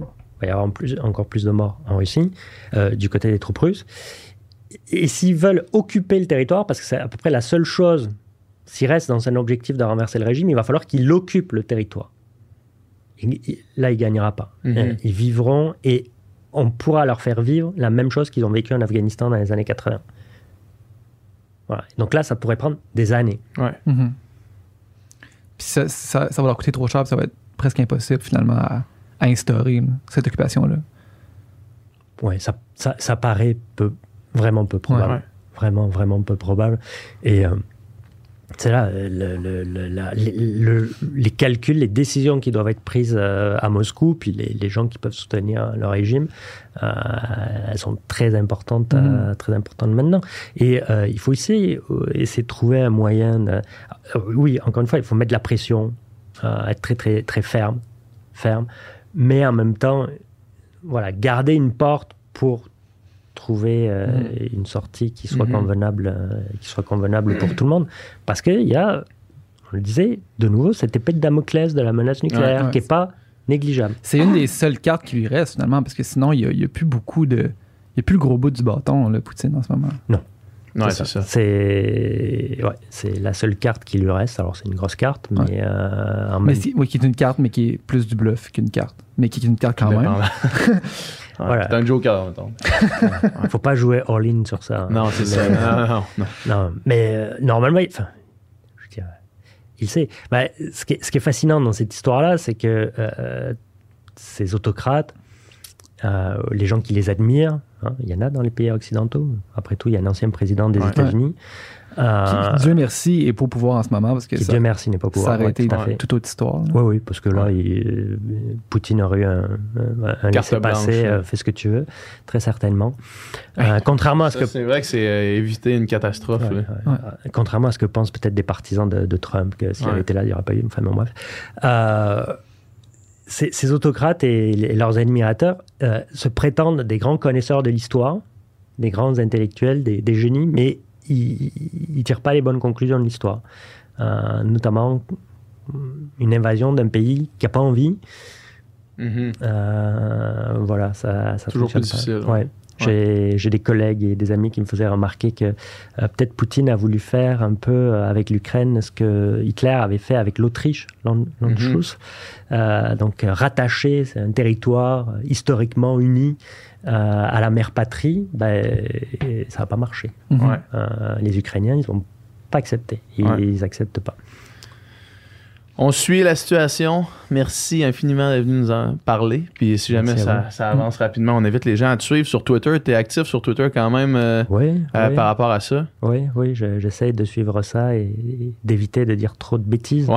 euh, sur Twitter, surtout que les écrits restent Ouais, euh, exact. et que la situation évolue très très vite. Alors il faut Ouais. essayer d'être prudent. Mais merci beaucoup, c'était vraiment, Merci infiniment encore une fois. vraiment passionnant. puis Ouais, ça, Merci à vous. en tout cas, pour moi, ça a vraiment éclairé Ouais, la situation. moi Je pense que. Ça va faire la même chose pour nos auditeurs. Ouais. Ouais, J'espère que je les aurais pas déprimés. trop. ah ben écoute, rendu là. Euh, une affaire que ça a fait, par exemple, puis euh, je vais- on va finissons sur ça, mais euh, euh, je dis ça en riant comme si c'était drôle. Il n'y a rien de drôle là-dedans, mais j'ai pas pensé à la COVID, ça fait euh, cinq jours. Fait qu'au moins c'est ça de positif euh, dans l'histoire. On peut voir ça comme ça. C'était du contenu excellent. Ah, c'est tout un podcast qu'on vient d'avoir. oh yeah.